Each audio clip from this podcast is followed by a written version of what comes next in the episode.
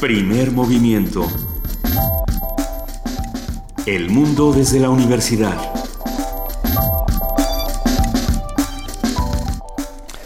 Muy buenos días, son las 7 de la mañana con 3 minutos de este 24 de febrero, Día de la Bandera. Estamos aquí en Radio UNAM arrancando primer movimiento. Luisa Iglesias. Querido Benito Taibo, muy buenos días. Saludamos con mucho gusto a nuestra jefa de información, Juana Inés de ESA. Buenos días, Juana Inés. ¿Cómo están? Buenos días. ¿Ustedes hacían honores a la bandera? Pues sí, en todos Por- lados se hacen honores a la bandera por ley, Benito. Mm, Bueno, no por ley, ¿eh? Yo, en nuestra escuela no había honores a la bandera. O No sea, no, te lo juro. No había lunes. eh, Yo, cada, los lunes... Cuando iba a- la inspectora, ah, bueno, cuando que iba era la cuando todo, sí. todo se organizaba. Y ahí teníamos que decidir rápidamente quiénes eran de la escolta, porque no- como no estábamos... Pero bueno, hoy es Día de la Bandera, nuestro símbolo, el lábaro patria. Así es. Ah, triunfa el no en el referéndum en Bolivia, eh, que, que le impide a Evo Morales eh, contender para una nueva eh, reelección con el 51% de los votos. Es, es un caso curioso. Todo el mundo pensó que la maquinaria eh, electoral se iba a mover en favor de Evo Morales y de esta posible reelección y no fue así. Eso hasta la noche de lunes. No, no, ya, que ya- ya seguían, con sí. esta discusión. Hoy se sabe que ya no. Y sin embargo, Así un 51% me parece eh, muy, Es- es muy cerrado. Es muy cerrado, es muy, muy, muy cerrado. Vamos a platicar esta mañana de qué es lo que está ocurriendo en Bolivia, así como vamos a platicar de lo que está ocurriendo en nuestro país. Abrimos hablando con Cindy Pérez Ramírez, reportera, que nos va a platicar sobre la conferencia de prensa en el Centro de Ciencias de la Atmósfera sobre las recientes contingencias ambientales en la ciudad. Tendremos hoy, miércoles, la radio hoy. Tito Ballesteros, comunicador social, docente de radio en países de América Latina, habla sobre los periodistas radiofónicos y sus posiciones políticas desde Bucaramanga, Colombia. En nuestro miércoles de héroes y villanos vamos a hablar de un tema que nos fascina aquí en primer movimiento y es las librerías de viejo. Vamos a hablar con don, don Enrique Fuentes Castilla, él es propietario y librero de la librería Antigua Madero. Yo creo que mucha gente lo conoce y, muchos le agradecen estas búsquedas eh, donde parece que se sumerge entre libros y libros y se pone a nadar. Es una maravilla. Tendremos la colaboración de la Dirección de Danza con Angélica Klen, su titular, que habla sobre la danza y la literatura. En la participación de FICUNAM vamos a hablar con Antonio Quijano, reportero, que va a estar hablando con Eva Sangueroni. Ella San Giorgi. perdón, no sé por qué dije San Giorgi, sí, sí, sí. Ella es la directora precisamente de FICUNAM, del Festival de Cine, eh, que, ya arranca y que así está, está bueno. Tendremos la colaboración de la Dirección General de Artes Visuales y del Museo Universitario de Arte Contemporáneo MOAC en voz de Aide Vidal Trejo, coordinadora de mediación y servicio social, y María Fernanda Vega Osnaya del equipo Alas de Águila de la Prepa 6, Antonio Caso, que hablan sobre este programa maravilloso que a mí desde siempre me ha llenado de emoción, que es el MOAC en tu casa. Te dan un, un cuadro, una obra de arte y te la llevas a casa. El niñopa del MUAC. Sí, el- exacto. El niño Palma. En la nota nacional, corrupción de Duarte. La noticia es que sea noticia. Vamos a platicar con Germán Martínez, productor de Voz Universitaria, noticiario de la Radio Universidad Veracruzana y coordinador de difusión de la editorial universitaria. En nuestra nota internacional, justamente Evo Morales y su referendo. Un comentario de la doctora Berenice Ortega, doctora en sociología, profesora del Centro de Estudios Latinoamericanos de la Facultad de Filosofía y Letras de la UNAM. Esta mañana, Poesía Necesaria me toca a mí y agradecería muchísimo que nos escriban con el hashtag Poesía Necesaria. Estamos en arroba PMovimiento, en diagonal primer movimiento UNAM y en el teléfono 55 36 43 39. ¿Qué, ¿Qué poemas nos recomiendan para nuestra antología sonora? Escríbanos, por favor. En nuestra mesa del día, la obesidad como epidemia. Tendremos una entrevista con Virginia Sánchez, eh, es nuestra reportera Virginia Sánchez, hablando con la doctora Raquel Valenzuela de la Dirección de Medicina del Deporte de la UNAM. Y aquí, eh, en el estudio, una conversación con la doctora Carmen Iñárritu, académica del Departamento de Salud Pública de la Facultad de Medicina, nutrióloga con especialidad en obesidad. Y bueno, para cerrar esta mañana, primer movimiento, vamos a platicar, como lo hacemos cada semana, con Jorge Linares, coordinador del programa universitario de bioética. Él va a hablar sobre la ley de regulación de la gestación por alquiler en Tabasco. Esta, esta noticia que ya tiene varias semanas dando la vuelta y que ha dado muchísimo de qué hablar. Así que queremos invitarlos a que se queden con nosotros, a que nos escuchen de 7 a 10 de la mañana. En este momento ya son las 7 de la mañana con 8 minutos. Y vamos a invitarlos a que escuchen con nosotros esta cobertura que hace Cindy Pérez Ramírez, reportera, que está hablando sobre la prensa en el Centro de Ciencias de la Atmósfera sobre las recientes contingencias ambientales de la ciudad. Vamos a escucharla. Venga. Es necesario estudiar el nuevo reglamento de tránsito de la Ciudad de México. Así lo señaló el investigador Ricardo Torres del Grupo de Físico-Química Atmosférica de la UNAM en conferencia de prensa para analizar las precontingencias ambientales que se declararon por tres días consecutivos. Al restringir la velocidad a 50 kilómetros hay cierto eh, eh, una pequeña ineficiencia, por así decirlo. O sea, no es tan eficiente el motor, genera un tanto más de contaminantes. Eh, otra de las cuestiones que, que, hemos observado del reglamento es que cuando teníamos eh, vías que tenían una circulación relativamente constante, la famosa vuelta a la derecha, de pronto ahora la suprimen y lo que están ocasionando es que el motor esté, eh, los vehículos estén detenidos más tiempo de lo que estaban antes. No hay mucho que pensar aquí, ¿no? Simplemente menor velocidad, mayor emisión de contaminantes. Además, dijo que es fundamental resolver el problema del alto número de vehículos que circulan diariamente en la Ciudad de México, ya que han notado un ligero aumento en la concentración de contaminantes como el ozono y partículas PM10 y PM2.5. En cuanto al, programa No Circula, eh, realmente se ha habido mucha controversia, no desde últimamente que, se modificó. Por alguna razón se dio preferencia a los autos nuevos.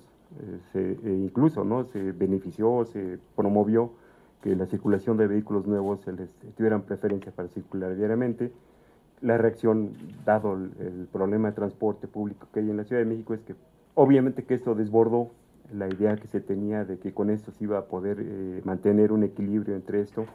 Eh, no hubo más que soltarlo, decir, ya no tiene caso, ¿no? Ya era muy difícil tener eh, este programa de no circula y ahora viene lo contrario. Ahora el problema es ¿Cómo se va a hacer para reducir el, alto número de vehículos que tenemos en, la población? En esta época invernal se prevén condiciones poco favorables para la dispersión de contaminantes, por lo que se pide a la población estar atenta de las recomendaciones que haga el sistema de monitoreo atmosférico. Para Radio UNAM, Cindy Pérez Ramírez. Primer movimiento. Donde la raza habla. 7 de la mañana con 10 minutos ya tenemos en la línea a Tito Ballesteros, comunicador social, docente de radio en países de América Latina y nos habla desde Bucaramanga, Colombia. Muy buenos días, Tito Ballesteros. ¿Qué tal? Eh, feliz eh, mañana. Bueno, eh, hoy queremos reflexionar a propósito del contexto de la radio sobre una situación que se presentó en Colombia hace casi una semana y constituyó un escándalo a nivel nacional las redes sociales se revolucionaron y qué ocurrió el periodismo implicado en un tema eh, digamos de carácter político. Rápidamente la historia. Senador ex ex senador de la república va en un vehículo y bueno también hay que decir que hasta hace ocho días era el viceministro del interior senador fue senador de la República y hasta hace una semana viceministro del Interior. Va en un vehículo con dos personas, dos hombres, dos varones, o bueno, dos hombres al menos, y están conversando sobre un tema sexual, de homosexualismo, y le dice eh, uno al otro que si le gusta, cómo le gusta que se lo hagan, se dan un beso, luego se vuelven a besar. Es un video que se grabó seguramente en el que eh, el ex senador y ex viceministro no sabía que estaban seguramente haciendo este video. Pues una periodista en Colombia muy conocida, es como si decimos eh, Carmen Aristegui, por ejemplo, o hablar de eh, López Dóriga, por ejemplo, una persona muy reconocida en el país, pues esta periodista estaba haciendo unas investigaciones sobre la comunidad del Anillo, es decir, la Policía Nacional, dentro de la Policía Nacional, una comunidad em, de homosexualismo, de policías del más alto rango que recibían favores sexuales de quienes ingresaban a la institución, querían ascender y para poder ascender, pues muy sencillo, vaya y se presenta donde el coronel, hágale un favor sexual y con eso esta persona podría llegar a aspirar a un ascenso. Pues esta periodista, muy hábil, muy valiente además, eh, eh, hace esta investigación, pero no logra tener quizá los resultados que ella desearía y pone contra la pared al mismo director general de la policía, pero el presidente de la República termina respaldando al general. La periodista recibe una prueba una prueba, que es ese video que les acabo de mencionar, en el que casi 10 minutos, en el que de manera abierta y explícita se habla de esa relación homosexual entre en el que en ese momento era el viceministro del Interior y había sido senador. Pues bueno, el señor viceministro decide renunciar, al día siguiente el director general de la policía también renuncia, estamos hablando de hace ocho días, y al día siguiente la periodista es expulsada, echada o sacada de ese medio de comunicación. La reflexión ha generado una serie de pensamientos en Colombia a todos los niveles sobre la periodista debió publicar este video, era pertinente que este señor eh, ex viceministro apareciera en este video diciendo que le gustaba que se lo hicieran de una manera, que lo tocaran de esta forma le preguntan, ¿usted es casado? Sí, claro. ¿Su mujer sabe? No, ella no sabe. ¿Sus hijos saben? No, ellos no conocen de esta situación, de esta, digamos, doble vida. Y entonces se genera una discusión sobre la vida pública y la vida privada. ¿Debió la periodista revelar este video? ¿Se ensañó la periodista en su investigación y al no ver resultados echó mano de este acervo probatorio? ¿Acaso el video constituye una prueba cuando lo que demuestra es una relación consentida entre el que en ese momento era el viceministro y la persona que tenía la relación con él. La periodista o los periodistas debemos eh, alejarnos, digamos, de esa condición de jueces. En fin, fue una situación muy escalofriante para el periodismo en Colombia que nos dejó distintas reflexiones. Seguramente eh, la connotación de el periodismo y la política.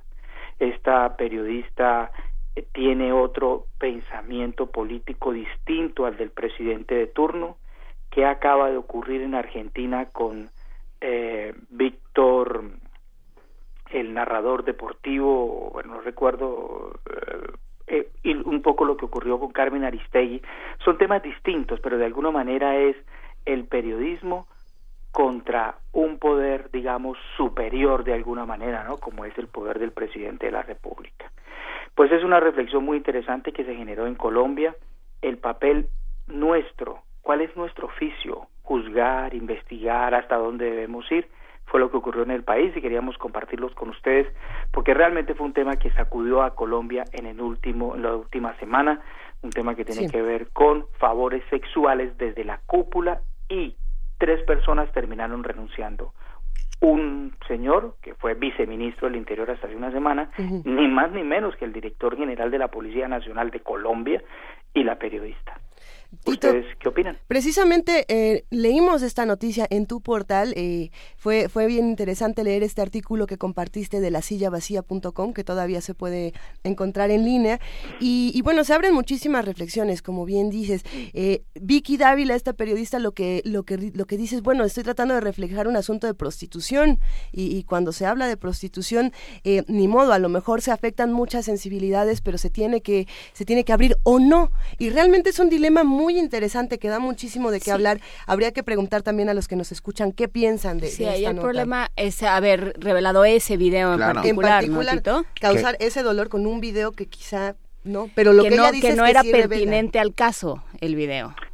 Correcto. Ustedes ponen el dedo en la llaga, como si estuvieran realmente en el país en este momento, porque ese ha sido, esa ha sido la discusión. Es decir, era necesario que apareciera esta persona diciendo tengo mujer, tengo dos hijos, pero tú me gustas, eh, me gusta que me lo hagas de una manera y de otra, un asunto muy íntimo, muy privado, que no constituía prueba como tal, porque no estaba, al contrario, lo que dicen los abogados es que lo que demostraría es una relación consentida entre las partes. ¿Y por qué tendría que publicar esto? ¿Hemos pensado en este señor? ¿Qué pensarán los hijos de ese señor? La esposa, ah bueno, y quiero contar también que al siguiente día este eh, ex senador fue con su esposa tomado de la mano a un estudio de radio de una emisora muy importante en el país. Ella dio la cara y dijo, es la situación entre los dos. Eso es un asunto que me compete a mí como mujer. Y eso generó otra discusión y es, bueno, ¿cómo es posible que este senador exponga a su propia esposa para que ella de una manera tan mansa, tan sumisa y tan dócil salga a decir esto en el medio de comunicación? ¿Y dónde está la dignidad misma de ella como mujer? ¿Acaso ella consentía esta relación a cambio de favores que él le pudiera hacer, de mantenerla en una casa, de eh, asistirla? Bueno, viene otra discusión, pero el tema central es, ¿debió revelarse este video? La periodista finalmente, Piki Dávila, como ustedes bien lo mencionan, lo que dice es, yo lo volvería a revelar, pero lo editaría, no lo presentaría total, completo. Es que solo hay que verlo para escandalizarse sobre la necesidad de esa publicación. Yo lo publicaría, dice ella, pero lo editaría, no mostraría toda la pieza, y es lo que ha dicho el periodismo en Colombia. Yo lo mostraría, yo lo publicaría, pero no todo, algunas partes, eh, cubriría algunos rostros, dejaría algunos diálogos, otros los quitaría, o lo publicaría en una prensa escrita citando las frases. Sí, es un tema complicado. A, mí lo que me parece verdaderamente noticia es que renuncien, porque en este país, en nuestro, no renuncia nadie por ningún motivo, con, cosas muchísimo más graves. Millones de gracias, Tito Ballesteros. Eh, es, es una muy buena reflexión hasta dónde los niveles, los los, las fronteras éticas del periodismo, hasta dónde hay que revelar o no etcétera, etcétera. Venga, Tito, muchísimas gracias por estar esta mañana con nosotros. Pues invitamos a todas las personas que nos han podido escuchar para que más allá de acercarnos al morbo, ni mucho menos, pudieran acercarse a esta discusión, porque en términos del periodismo sí nos ayuda a reflexionar y hay eh, distintos trabajos que se publicaron en el país relacionados con este tema. Entonces, discusión del el ex senador Ferro o ex viceministro o caída del director general de la policía en Colombia. Seguramente desde allí van a encontrar pistas en distintos espacios virtuales para que alimentemos la discusión y nos pueda servir también como un apoyo académico. A todos una feliz semana. Igualmente, muchas gracias. Primer movimiento donde todos rugen, el puma ronronea.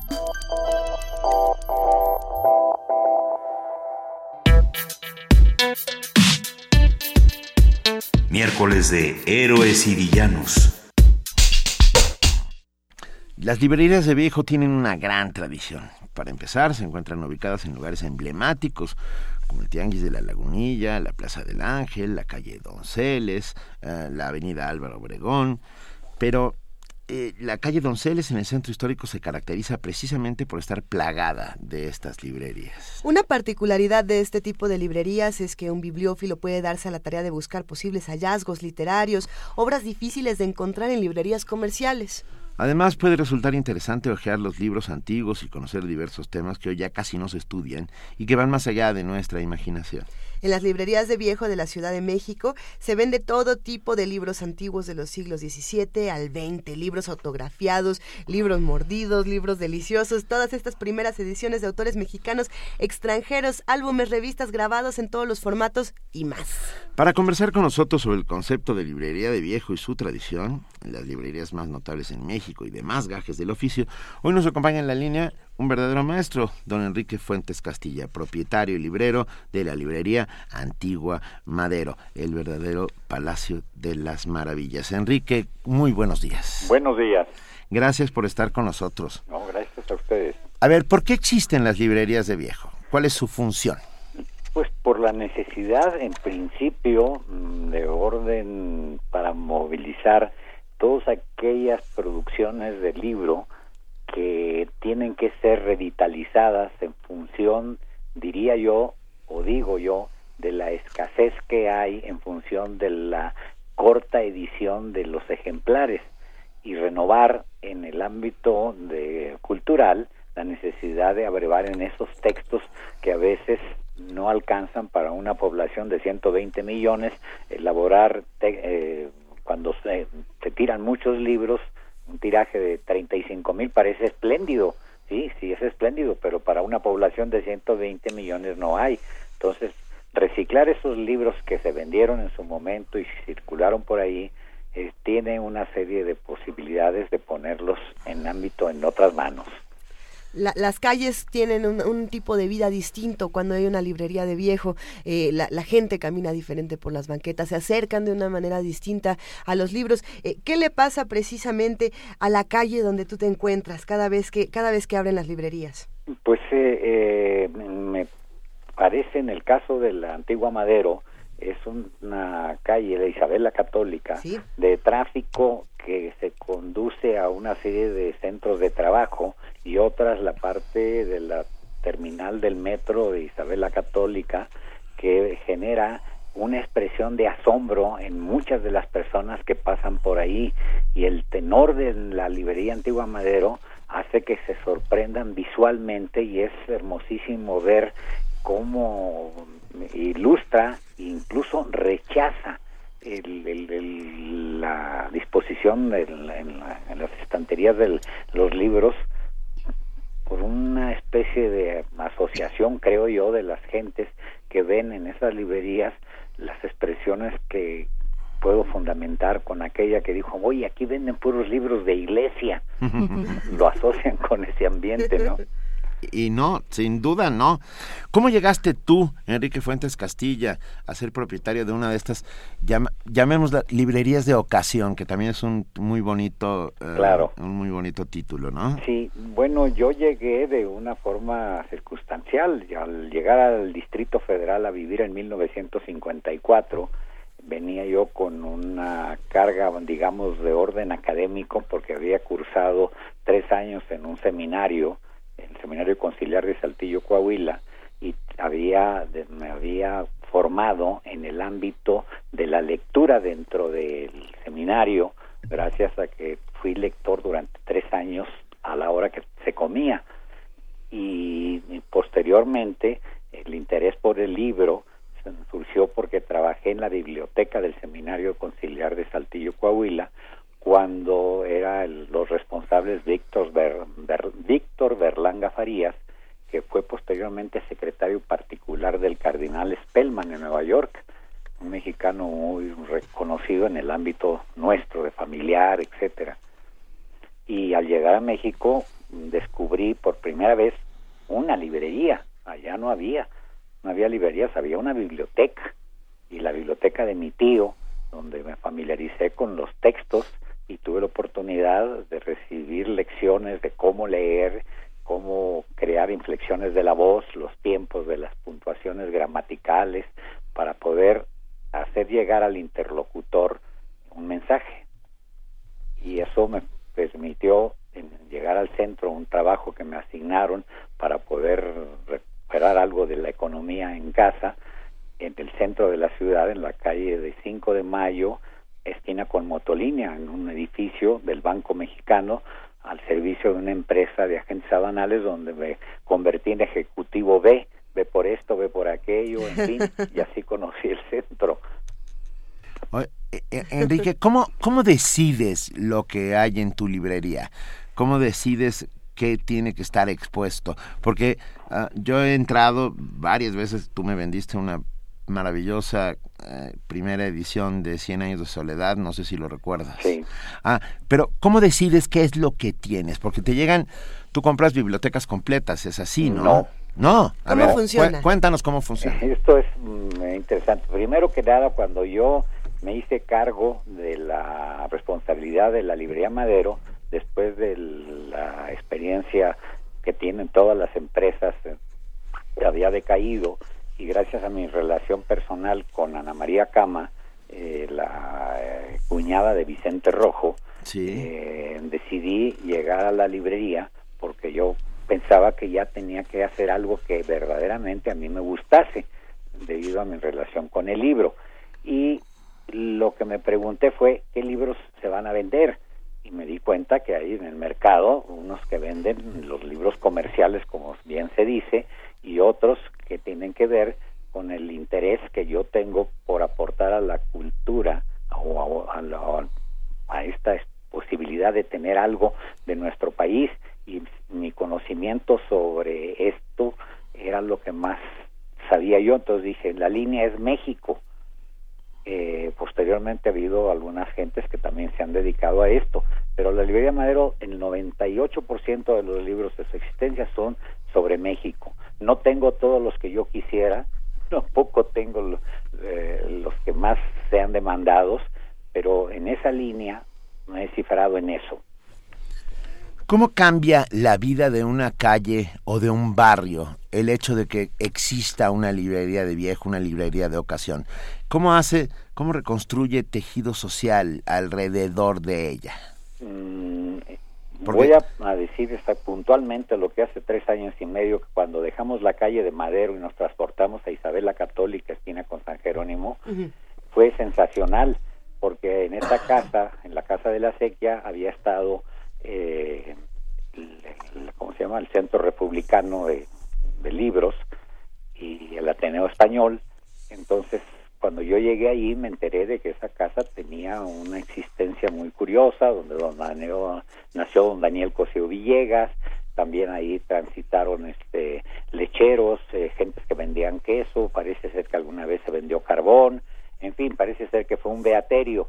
Al llegar yo y abrir las puertas de la librería con las estanterías de la tradicional Madero, recibí unas respuestas impresionantes de los vecinos, unos eh, comerciantes de papel que están a media cuadra de la librería, me obsequiaron una escultura en jabón porque era hermoso tener una librería en el barrio. Ah, Uno, dos, las vecinas de antiguas, unas señoras mayores de 80 años, llegaron a regalarme libros que ya no los querían tener y entonces vieron la posibilidad de deshacerse de ellos, pero se acercaron a nosotros para ver si los aceptábamos como regalo.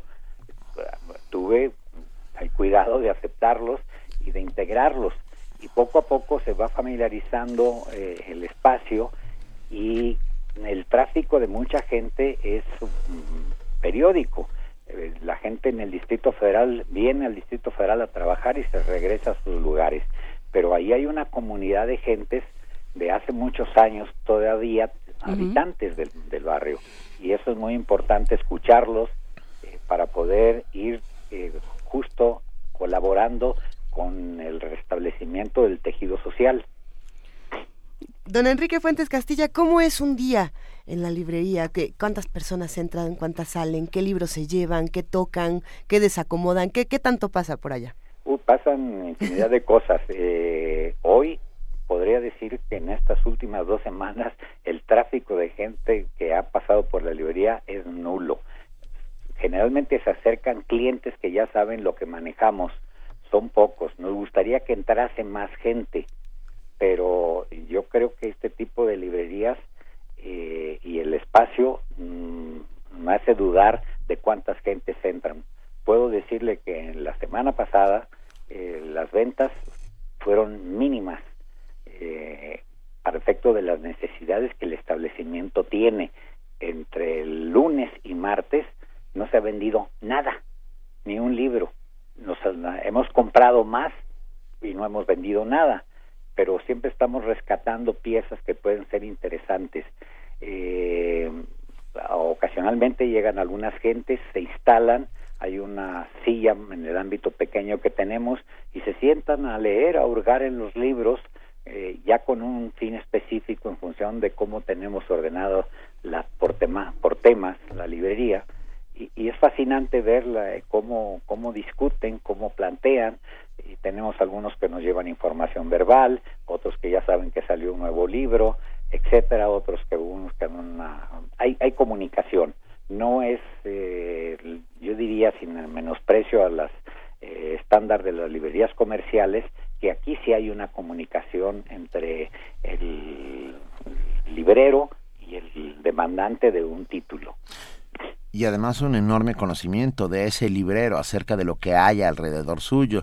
Yo creo que esa es la gran diferencia. No es no eres un vendedor de libros, eres un bibliófilo, un amante de los libros que sabe lo sabes cuáles son todas tus existencias, conoces de punta a punta tu librería. Mm, yo diría que no. Ah, eh, soy muy cauto en eso.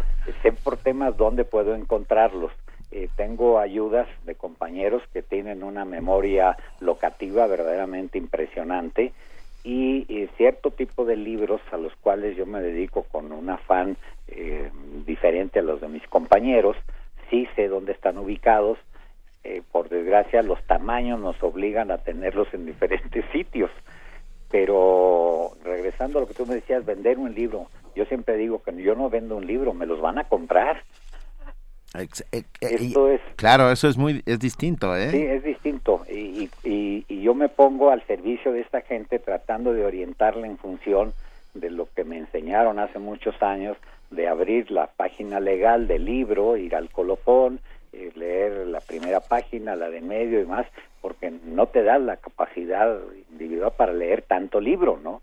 Pero consultarlo sí, para brevar en ellos y saber qué es lo que hay en cada uno de ellos y buscar un destinatario específico del libro.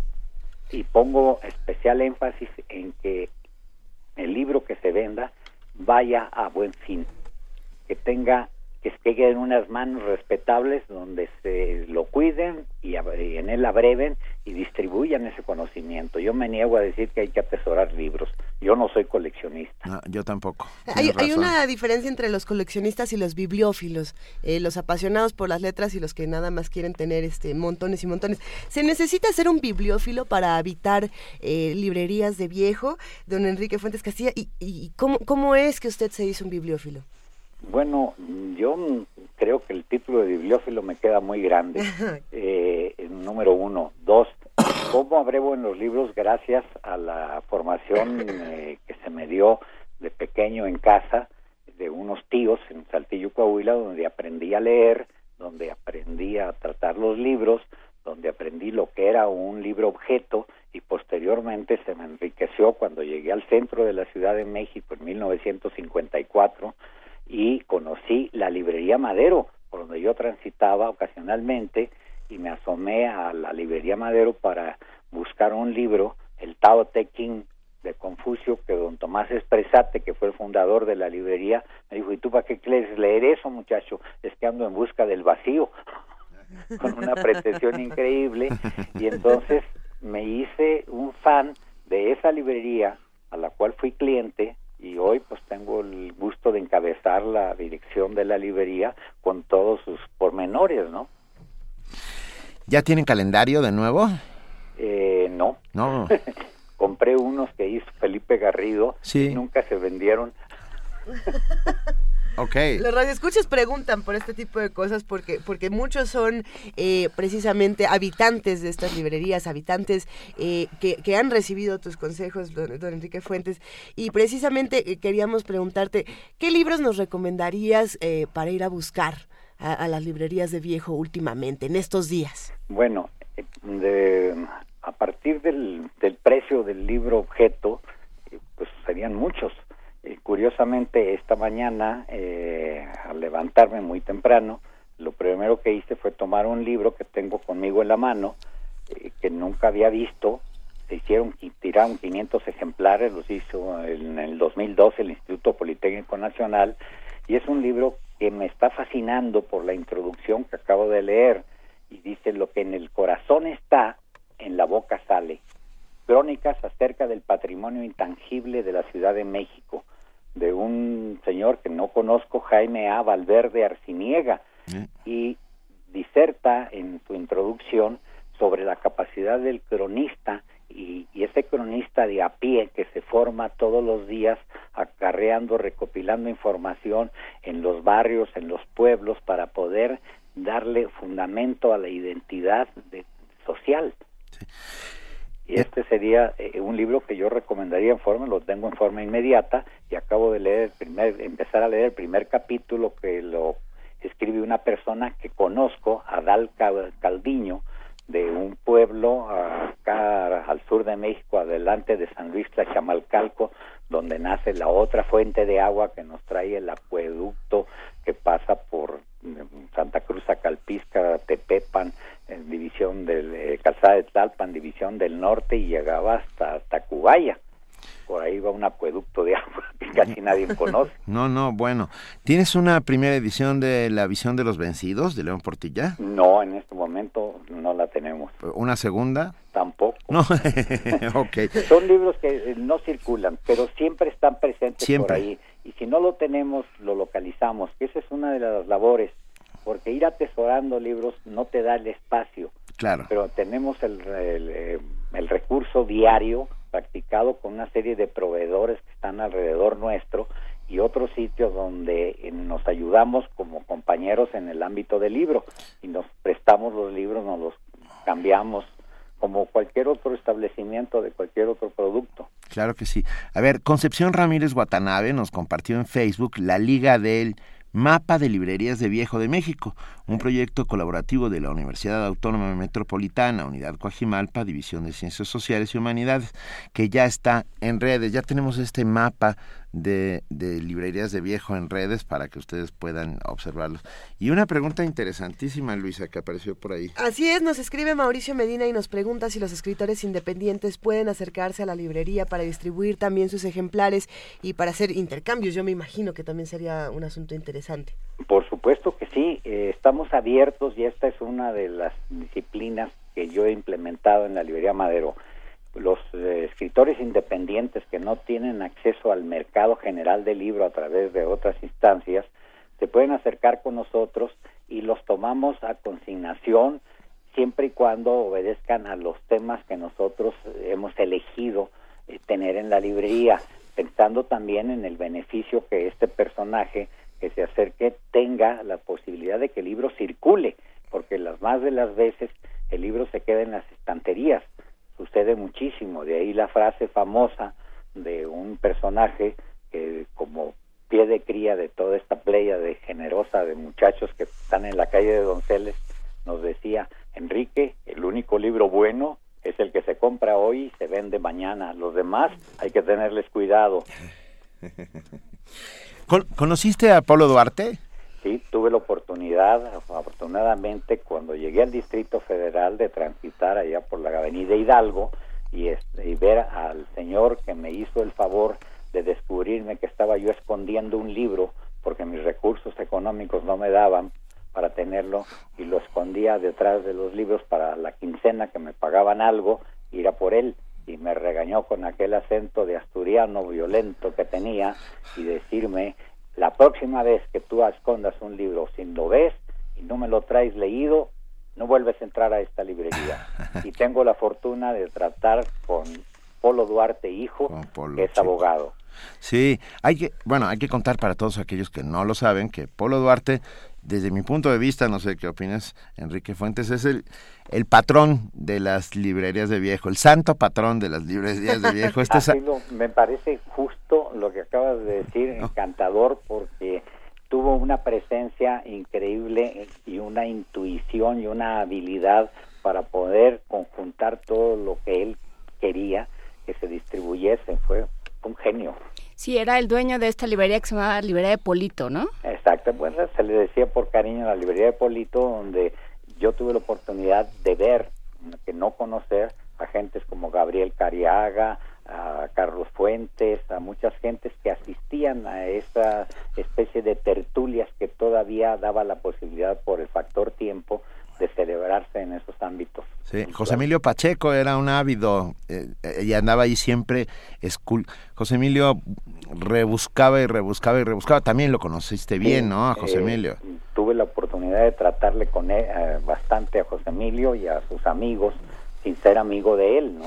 Pero siempre hay una relación interesante cuando se acerca un escritor de esta capacidad hacia uno y uno le puede ayudar a encontrar lo que anda buscando.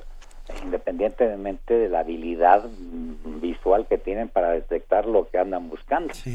¿Qué, necesitan las librerías de viejo actualmente? ¿Qué les hace falta y cómo nosotros podemos eh, apoyarlas? Yo creo que eh, en la medida en que se pueda eh, integrar a la una ayuda, los costos con que para que subsista una librería de viejo los obliga a entrarle al mercado de piratas para poder subsistir y cuando tú te abstienes de ello, ese es el libro que está sustentando económicamente a muchos espacios. Eh, es terrible.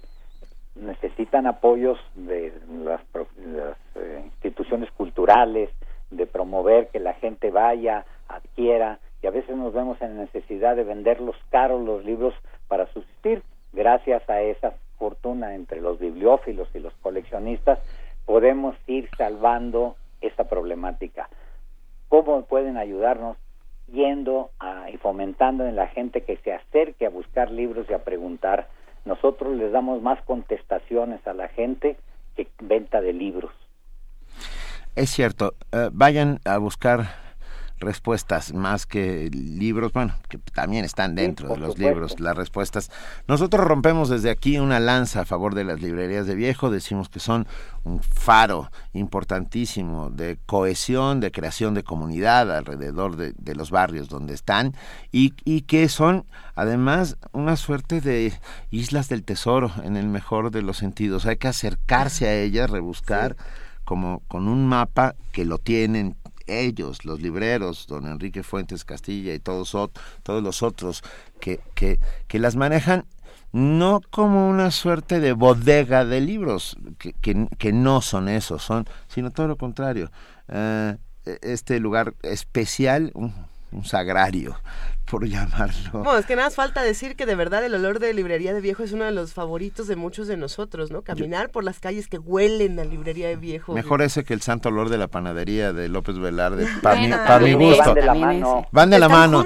Tienes razón, tienes razón. vayan los dos para, para celebrar. Eh, es cierto, un, un buen pan junto con un buen libro, no necesitamos mucho más para sobrevivir. Don Enrique Fuentes Castilla, propietario y librero de Librería Antigua Madero, que está en Isabela Católica, número 97. 97, esquina, San, Jerónimo. Esquina San Jerónimo, a, media cuadrita del claustro de Sor Juana. Este, acérquense porque de verdad tiene cosas maravillosas. Y, y ya notaron qué buena conversación pueden sostener, aparte de llevarse un gran libro, se van a llevar. de comprar algo, llevarse algo, a, a la librería. Vayan, vamos a, vamos a evitar que las librerías de, viejo desaparezcan. Vamos a, arrancar una cruzada junto con ustedes, Enrique Fuentes Castilla. Muchas gracias. En la estantería de la librería Madero hay una pequeña frase impresa que recorté de algún sitio que dice: si nos riéramos más, el mundo sería más fácil. Compartimos. Esto es lo más importante, que llegue la gente, que abreve, que pregunte. Si sabemos, le contestamos. Si no sabemos, averiguamos y ayudamos y colaboramos. Esa es la premisa de la Madero. Don Enrique Fuentes Castilla, qué gustazo platicar contigo esta mañana y nos vemos todos en Librería Madero. Órale. Un abrazo. Hasta, luego. Felicidades. Muchas gracias. Gracias. Primer movimiento. La vida en otro sentido. Escucha ni peran inspirețin, cucea iretan pocea costumbres, cucea sin favorian dispensare, cima palabra, cucea pure pe ceara panana, cucin inspirețin ea. Ucea tanitera în inspireții, ucea iretan poceas costumbres, ucea sin favorean dispensare, cima palabra, ucea pure pechara panana, cucin inspireții ea. Ucea ura sincer, arire daura papina pa quindencea, Uchaura sincenari un concurso un mini quiricum, cimperania, chiamen sapirish con que señorita echa. Uchaura sinche, arire taura papina pa quindencia. Uchaura sincenari un concurso un mini quiricum, cimperania, chiamen sapirish con que las personas que señorita echa. Ucha tan perani spiretti, ucha tan pochas costumbres, ucha sin favorian dispensare, cima palabra, ucha pure penchara panana puccini spiretti, Ucha ura sinche, arireta urapa pinapa quindencha. Mucha ura un concurso miniquiricum, chimperania, ya no zapirish con que las personas que señorita echa. Movimiento. Para afinar el día. Uh, esta pirecua charap, Charapani Anapuecha, Charapani Anapuecha, con los folcloristas, está dedicada a Aldo Hernández, que nos andaba pidiendo pirecuas con enorme gusto, esta bellísima pirecua. En verdad sucede, si nos piden una, una recomendación musical, nosotros se las pasamos aquí en primer movimiento, ¿cómo de que no? En veces. Sí. O sea, sí, o sea, a veces sí, a veces, o sea, lo que pasa es que siempre llevamos un ritmo bastante vertiginoso y no nos da tiempo de hacer todo lo que pero, pero tomamos nota. pero tomamos nota y siempre estamos eh, es una bella danza la que se hace en las estaciones de radio, la que se hace en los programas radiofónicos y es una bella danza la que se hace en la dirección de danza de la UNAM. Por eso platicaremos esta mañana con Angélica Klen, su titular. Buenos días, Angélica, ¿cómo estás? Hola, buenos días, Luisa. Un gusto en saludarlos. Qué gusto, Qué gusto hablar. Buenos días. Danza y literatura, eso se nos, se nos crecieron los dientes, nada más de pensarlo. bueno, ya ven, bueno, el año en la semana, el año pasado, la semana pasada hablamos un poco cómo la danza ha sido inspiración para muchos pintores. Este, la plática, ¿se acuerdan que surgió? Porque para los que no estuvieron el, el miércoles pasado, hay una exposición en marzo de Degas en el MoMA en la ciudad de Nueva York una maravilla. Y, la propuesta fotográfica con la bailarina Missy Copland para una revista, pues fue, fue realmente una muestra realmente de esta inspiración. Ojalá algunos hayan podido ver las fotografías en las redes sociales porque realmente son, son inspiradoras, ¿verdad? Igualmente también, pues ahora es, el día de hoy quería compartirles que igualmente también lo ha sido, la danza también ha sido inspiradora para poetas y escritores porque hay muchas obras literarias, cuentos o fábulas que pues han sido muy atractivos para recrearlos en ballets en diferentes formatos y por supuesto en diferentes disciplinas. ¿verdad? Entonces, bueno, podemos empezar. Eh, podríamos hasta empezar, perdón que te interrumpa, Angélica, pero pensamos en E.T.A. Hoffman y en El Cascanueces, que es como la entrada a la literatura eh, y el ballet, por excelencia. Claro, pero, pero hay mucho más. Claro, no, por supuesto. Sí, entonces, por ejemplo, podemos pensar con Romeo y Julieta y Macbeth de William Shakespeare. que Romeo y Julieta es un ballet de repertorio en muchísimas compañías. Y por ejemplo, Macbeth también ha sido recreado no solo en un lenguaje eh, de, de, clásico o ballet, sino también de contemporáneo. Allí hay una prueba en una compañía mexicana, Poc a Poc, de danza contemporánea, que hizo la obra basada en Macbeth. Este, eh, hace como dos, tres años, la presentó en varios teatros aquí en la Ciudad de México.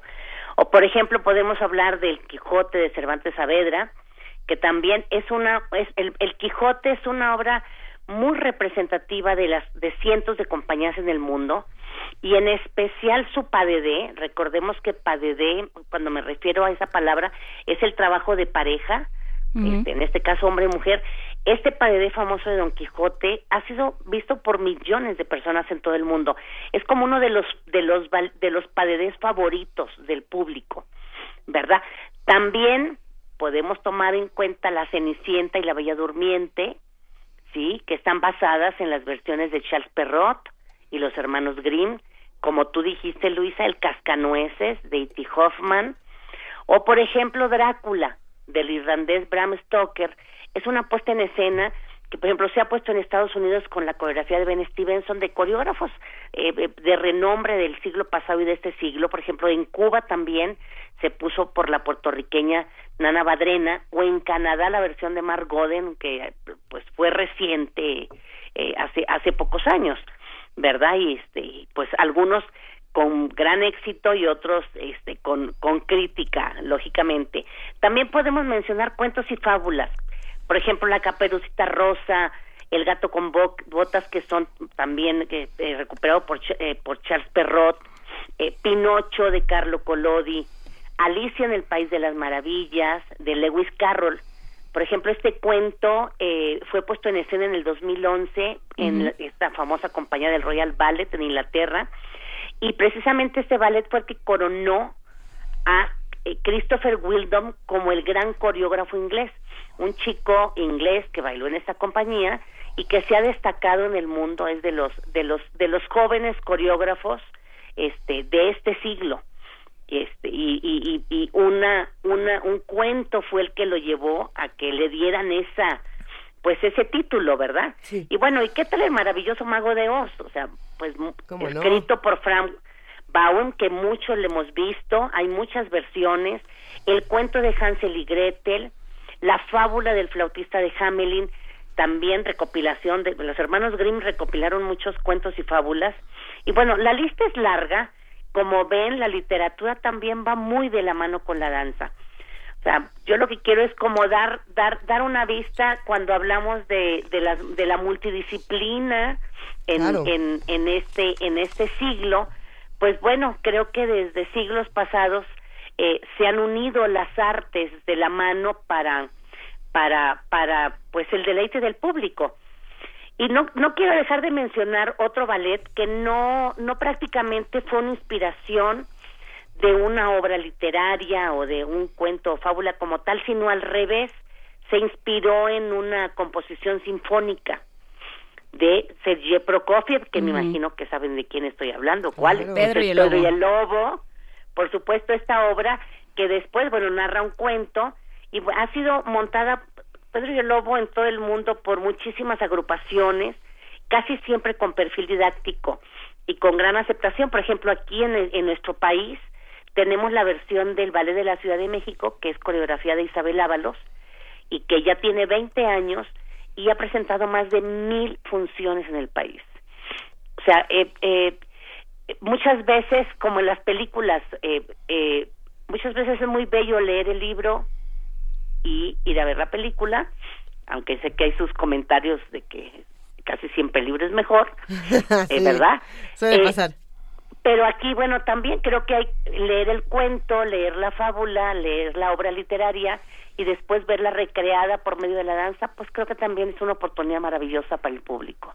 Es, es una oportunidad sin duda maravillosa. Eh, conforme se va reinventando la danza, también se reinventa la literatura y generan un diálogo muy bello, eh, no solamente en los cuentos tradicionales, no solamente en la narrativa tradicional, sino en la contemporánea. Eh, por ejemplo, me quedo pensando después de escuchar todo, todo lo que dices, Angélica, en, en una directora y bailarina muy joven que se llama Diana Rayón, y ella lo que hizo hace un par de años, precisamente en 2014, que se cumplía el centenario de Julio Cortázar, fue un homenaje a partir de la danza, entonces tomaba, por ejemplo, eh, fragmentos del Perseguidor o de Rayuela o, de los Cronopios, ¿no? Y, ella hizo toda una reinterpretación eh, a partir de la danza contemporánea bellísima. Entonces me parece súper interesante este ejercicio y descubrir todas las maneras en las que pueden eh, dialogar este estos dos tipos de narrativa distintos. Y es un gran elemento para los nuevos coreógrafos. Sí. El poder plasmar desde otra perspectiva lo que lo que tantos escritores este nos quieren decir por medio de sus de sus obras, ¿no? Sí, y echar mano de textos que ya todo el mundo conoce, porque eso es lo que es muy interesante con todos estos ejemplos.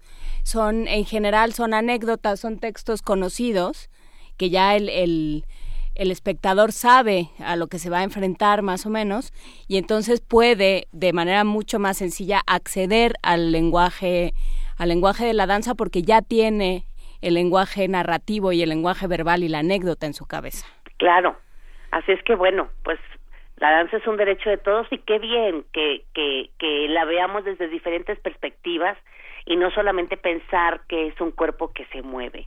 Por supuesto. O sea, la danza tiene mucho que ofrecer al, al, a, a, quien, a, quien, a quien la aprecia, ¿verdad? Y, y, y hay mucho más allá de sentimiento y de emoción este, que, de, que, de cosas que pueden transmitir los bailarines y en este caso pues hablo de los coreógrafos que toman retos importantes al tomar obras literarias o fábulas, leyendas que inclusive por lo mismo porque ya se conocen pues hay un reto importante del, del, de, de, de quien hace la puesta en escena y un compromiso con el público para para recrear lo, lo que estos artistas querían decir por medio de las letras, ¿no?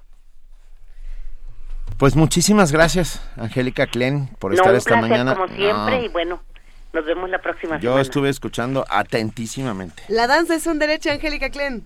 Claro que sí. Un gusto en saludarlos. Igual, gracias. Hasta luego. Primer movimiento. Donde la raza habla.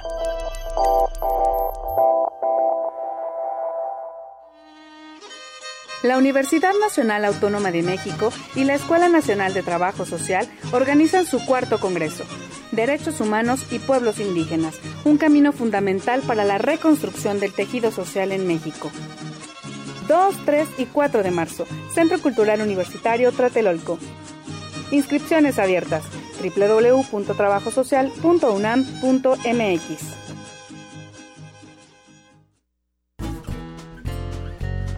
Mi familia, mi gente, mis raíces, mis propuestas. En la Ciudad de México residen nuestras historias y forjamos nuestras vidas. Las y los ciudadanos construimos esta gran capital. Participamos, nos respetamos y convivimos democráticamente. Yo soy mi ciudad y vivo con sus valores. Instituto Electoral del Distrito Federal. Familiares o amigos que vivan fuera del país, avísales que ya no necesitan viajar a México para tramitar su credencial para votar en el extranjero. Podrán hacerlo en algunos consulados a partir de febrero de 2016. Solo deben presentar el acta de nacimiento original, identificación con fotografía y comprobante de domicilio en el extranjero. Para mayor información, consulta www.ine.mx o llama al 01800 433 2000. Instituto Nacional Electoral, INE. ¿Te acompañan en el trayecto a la universidad? ¿Te informa de los eventos de la actualidad? ¿Tiene la música que te gusta? ¿Debate los temas de tu interés? ¿Qué significa la radio para ti? Para ti. Radio UNAM invita a todos los estudiantes de la Universidad Nacional Autónoma de México a participar en el concurso Las Voces y el Mundo, la radio. Escribe un ensayo de máximo 3.000 caracteres donde relates cuál es el papel de la radio como transformadora de la sociedad y de tu vida. Los trabajos deberán enviarse con nombre, edad, teléfono y carrera del participante a radio.unam.mx. O pueden entregarse personalmente en un sobre cerrado en la Subdirección de Producción de Radio UNAM. Adolfo Prieto, 133, Colonia del Valle. Los tres primeros lugares serán grabados, producidos y transmitidos por las dos frecuencias de Radio UNAM. Tienes hasta el 4 de marzo a las 18 horas. ¿Qué es lo que te dicen las voces en tu cabeza? Radio UNAM invita.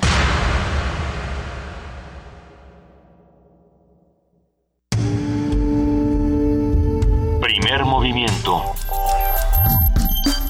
Información azul y oro.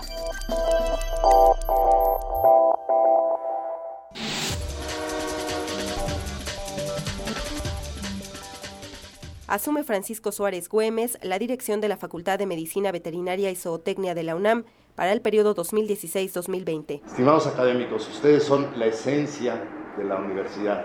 Creemos que es muy importante su participación. Alumnos, les pido que ustedes cumplan con su único deber, que es estudiar y prepararse. Y trabajadores, somos tres actores en esta comunidad. Sin ustedes no podemos avanzar. Tenemos que estar unidos, tenemos que trabajar en bien de nuestra universidad. Descartan reducción en los precios de los combustibles. La Secretaría de Hacienda y Crédito Público señaló que la liberación para la importación de gasolina y diésel no tendrá efecto en la baja del precio al público. Inyecta al Banco de México 2 mil millones de dólares al mercado cambiario por tercera ocasión.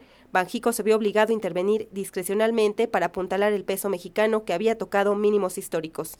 Graco Ramírez, gobernador de Morelos, señaló que el aeropuerto de esa entidad no ha sido utilizado por la delincuencia desde que tomó el cargo. La terminal aérea ubicada en Temisco tiene previsto arrancar operaciones el 21 de marzo. Quiero decirle que el aeropuerto de Morelos no ha sido utilizado por la delincuencia organizada. Desde que llegamos nosotros no ha ocurrido eso, eso es cosa del pasado. Y si sucede algo cercanamente, pues imagínese qué le pasaría a Nueva York o a Detroit o a Nueva Orleans ante acontecimientos así y siguen siendo destinos.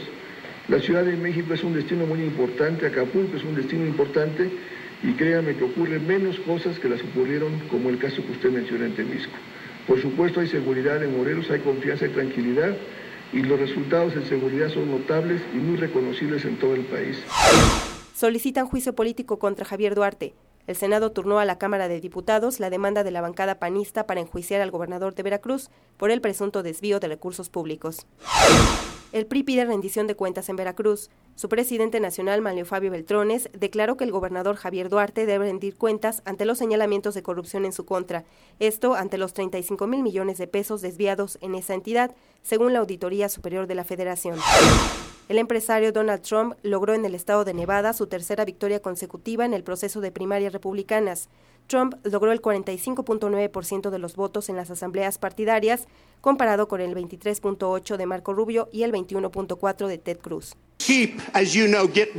Vamos a mantener Guantánamo y llenarlo de tipos malos que pululan fuera.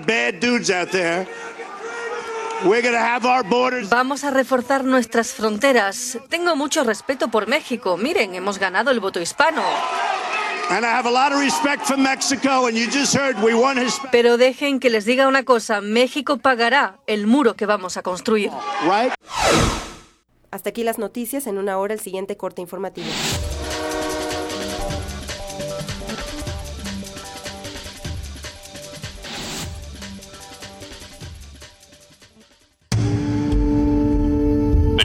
Movimiento. Donde la raza habla.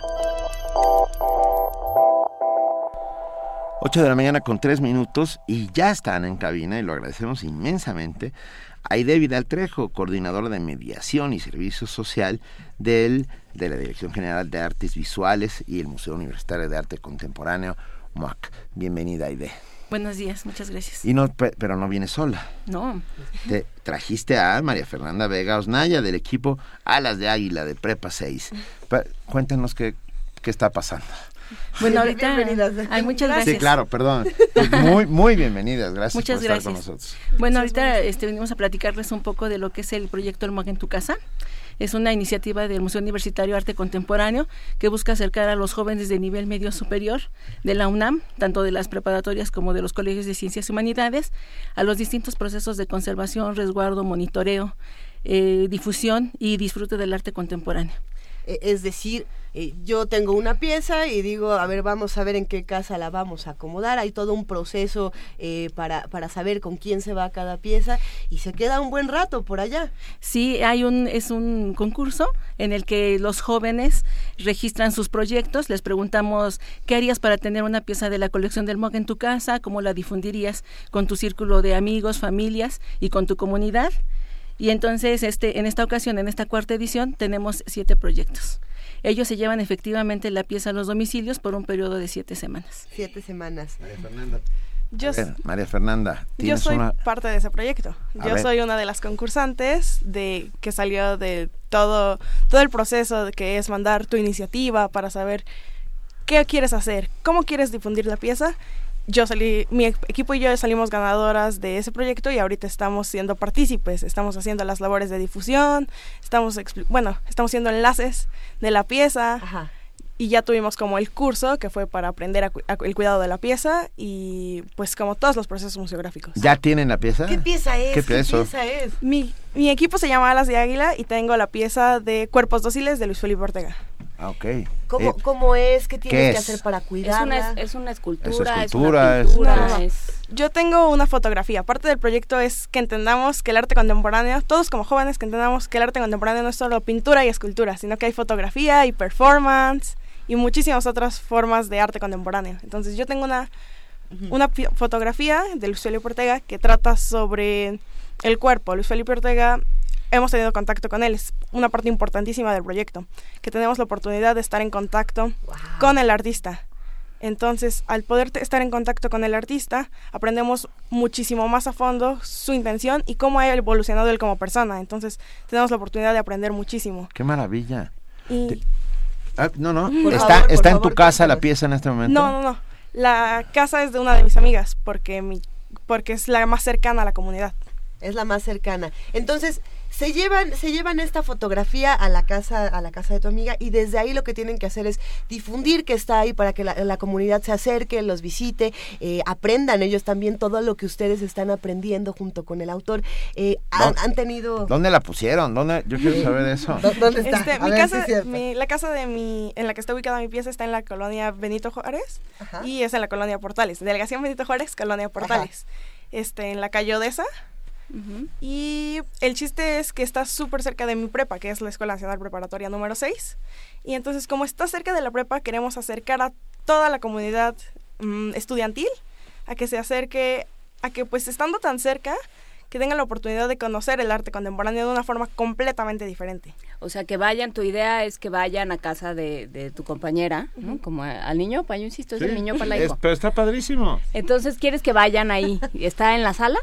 Uno entra, uno toca en la casa y dice, vengo, vengo a ver el... Uno toca la casa y está, abres la puerta y está ahí. Entonces, pero el chiste no es nada más que veas la pieza y que digas, uy, una pieza de arte contemporáneo, gracias por venir, pueden irse, sino que entiendan la pieza y entiendan el arte contemporáneo. Entonces nosotros hacemos activación hacemos actividades como de qué sienten y qué piensan ellos. Somos enlaces. En el MOAC hay chicos que se llaman enlaces y ellos te explican las piezas o te piden tu opinión y tu sentir. Nosotras hacemos lo mismo. Nada más que una escala pequeña y en un ambiente diferente para que realmente tengan la confianza de decir, opino esto, Sentí está bien ajá, que realmente tenga la confianza de decir, es esto, y que no que sea en el museo que digas, ay, pues igual y no lo entiendo, pero qué pena porque estoy en un museo, sino es romper ese esquema y decir, si estoy en una casa, puedo hacerlo diferente. Eh, esta chica nos va a quitar la chamba a todos. está empezando por el MAC, abusados. María Fernanda, wow. nosotros podemos llegar a tu casa. O sea, si yo ahorita salgo, salgo de primer movimiento y digo, bueno, me quiero ir a ver un poco de arte contemporáneo, ¿puedo ir a la casa? No, ahorita, porque solo tengo como la exposición jueves y viernes a partir de las 3. Entonces, es todos los jueves y los viernes a partir de las 3 en la calle Odessa. Los esperamos. Mañana, mañana nos vamos a dar una Calle Odessa número 804. En la calle de esa número 804, en la Portales, está esta pieza, está el equipo Alas de Águila de Prepa 6. No sabes qué gustazo me da ver cómo te desenvuelves y con qué pasión están hablando del proyecto. A ver, eh, María Fernanda, aquí, a ti te toca una fotografía, pero, pero mencionas algo bien importante y es que el arte contemporáneo no solo es pintura y escultura, que es lo que muchos eh, de pronto tienen en mente, sino que también hay performance, hay instalación, hay juegos de luces, hay, este, instalación sonora. Hay de, ¿Qué más se llevan los, los, demás equipos que están en este en este Bueno, en esta, en esta edición se llevaron objeto, eh, un objeto de Gilberto Esparza que se llama Pepenadores. También hay videos de Ricardo Nikolayevsky, más fotografía de, Diego Pérez. Y pues sí buscamos que tengan eh, distintos soportes. Video también de Iván Edesa.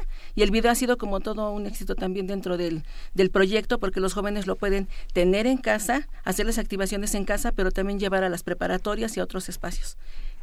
Y son principalmente pues los soportes que tenemos ahorita. A mí siempre me ha parecido un inmenso, grandísimo proyecto. Yo Voy a intentar concursar por una de las obras de, de Lozano Gemer, a ver si me la puedo llevar a casa. Pero no, no creo. Vivo que estar inscrito en la prepa. Bueno, vamos a, a, oh. planear la, la, quinta edición. En el mes de septiembre saldrá la convocatoria y nos encantará participar. Sí, ya para alumnos creciditos. También dice Iracema Soltobar, también saludos al equipo Forte Belleza en Cuautepec. Excelente la idea de conexión del arte con la comunidad. Ellos también, ellos qué se llevaron, ¿sabes? Sí, ahorita eh, Forte Belleza tiene la, la pieza de contador de Iván Edesa y también tenemos proyectos en la delegación Xochimilco, hay dos, en, en la comunidad de San Gregorio en Xochimilco, que está en una zona totalmente de chinampas y también en la zona de Xochimilco Centro. Una pieza de J Izquierdo, que es una videoinstalación. Excelente. Y entonces ahí, por ejemplo, esta pieza era muy grande, te llevas parte de, de, lo, de lo que es la pieza. Y lo más importante, de lo que se me hace muy, muy importante, es que los jóvenes tienen esta oportunidad de convivir directamente con los artistas, de ver que son personas de carne y hueso, que piensan, que sienten, que conviven con ellos. Para el artista también es una experiencia este, increíble, porque nos lo han dicho de esta forma. Dice, saber que escuchas muchas muchas veces a la gente del museo lo que piensa de tu pieza, pero no a, las personas, a los críticos, y eso los escuchas, dice, pero no a las personas que viven, que sienten y que les generas. Ajá, sí. a otros bonito. Usuarios. voy a proponer que manden a un escritor una, semana a casa de alguien, eso estaría maravilloso. En una jaulita. no, bueno, ahí No le dé de comer después de la medianoche como los gremios, es muy tremendo. Se enloquecen. Oigan, muchísimas gracias a Aide Vidal Trejo, coordinadora de mediación y servicio social del MOAC, y a María Fernanda Vega Osnaya del equipo Alas de Águila de Prepa 6. están haciendo un trabajo espectacular. Disfruten la pieza, hagan comunidad alrededor de ella, que creo que es la parte más importante. Y, y la verdad, muchas, muchas felicidades. Muchísimas gracias. Primer movimiento.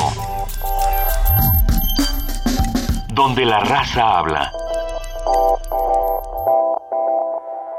Son muchas cosas las que pasan en la UNAM. Nos emocionó muchísimo platicar precisamente de lo que están haciendo en el MUAC. El MUAC en tu casa. Saquemos los museos eh, de los espacios, vámonos a la calle, vámonos a las distintas casas y vamos a ver qué es lo que pasa también en otros espacios. Eh, por ejemplo, mañana a las 6 de la tarde en la Feria Internacional del Libro del Palacio de Minería, en el Salón Manuel Tolzá, se presenta la colección Contacto.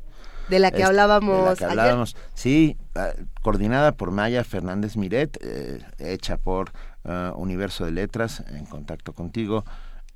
A los 10 primeros que lleguen, con su credencial vigente de la UNAM, siendo estudiantes. ¿Tiene que ser vigente? O sea, yo no puedo llegar con la de 1800. Okay. No, que en 1800. No, con la de la Real y Pontificia no, no sirve.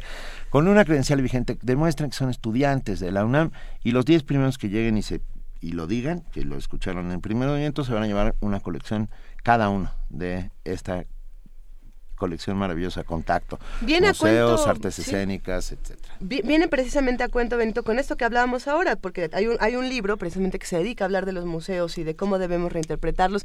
Creo que lo que hace, por ejemplo, el MUAC en esta ocasión es encomiable, es, es, es una actividad impresionante. Vamos a, vamos a seguir platicando de lo que pasa con el MUAC en tu casa, de la colección Contacto y de todo lo que está haciendo la UNAM. Y entre otras cosas, lo que está haciendo la UNAM está por arrancar ya el FICUNAM, el Festival Internacional Cine de la UNAM. Y Antonio Quijano, reportero de Radio UNAM, entrevista a Eva San Giorgi.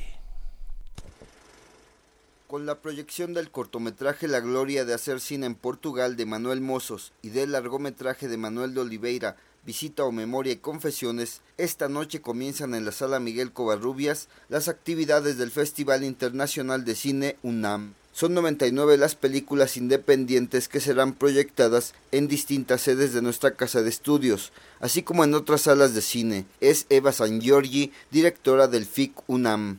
Además del Centro Cultural Universitario está la Cineteca Nacional, pero también el Cinematógrafo del Chopo y la Casa del Lago, son otras sedes de la UNAM que albergan eh, eh, la, programación de FICUNAM. En otras salas independientes estaremos en el Cine Tonalá de la Roma, en la Casa del Cine, en el IFAL, en eh, Los Faros también y también estaremos en el Cinepolis Diana. El festival incluye documentales, películas de ficción e híbridos, se divide en siete secciones y un apartado con 32 películas, tanto de directores reconocidos como de talentos emergentes. Un festival dedicado a, traer a México las vanguardias cinematográficas, como una selección de películas internacionales que, bueno, representan un poco así como los impulsos, las tendencias, los pulsos del cine contemporáneo y las nuevas propuestas. Las funciones para el público comenzarán mañana jueves y hasta el 1 de marzo. Para consultar el programa se puede ingresar a la página electrónica www.ficunam.org. Para Radio UNAM, Antonio Quijano. Primer movimiento. Donde la raza habla.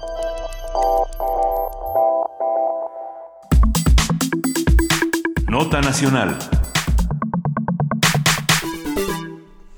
El Senado de la República turnó un punto de acuerdo en el que la bancada del PAN solicita llevar a juicio político al gobernador priista de Veracruz, Javier Duarte de Ochoa, por el presunto desvío de más de 35 mil millones de pesos de recursos federales. La presidenta en funciones de la mesa directiva del Senado, Rosa Adriana Díaz, fue quien turnó dicha propuesta, en donde se hace énfasis en la cuenta pública 2014 presentada por la Auditoría Superior de la Federación, la cual muestra un presunto daño patrimonial que asciende a los 15.772 millones 56 mil pesos. Ya a inicios de febrero, la rectora de la Universidad Veracruzana, Sara Ladrón de Guevara, informaba que había interpuesto dos denuncias contra el gobierno de Javier Duarte por no cubrir el pago de subsidios de 2.076 millones de pesos a la universidad desde 2013. El líder nacional del PRI, Mario Fabio Beltrones, considera que el gobernador de Veracruz tiene que rendir cuentas. Un análisis de esta nota y de lo que revela del gobierno de Duarte y sobre todo el movimiento de fuerzas políticas en Veracruz lo brinda hoy Germán Martínez, productor de Voz Universitaria, noticiario de la red de la Universidad Veracruzana y coordinador de difusión de la editorial universitaria. Germán Martínez, muy buenos días, gracias por estar con nosotros. ¿Qué tal, Benito? Muy buen día, qué gusto saludarlos desde Jalapa, Veracruz. El, el, gusto es nuestro, sin lugar a dudas, a pesar de que el tema no es placentero en lo absoluto. ¿Verdad? Cuando Veracruz debería ser placentero. Sí, sí.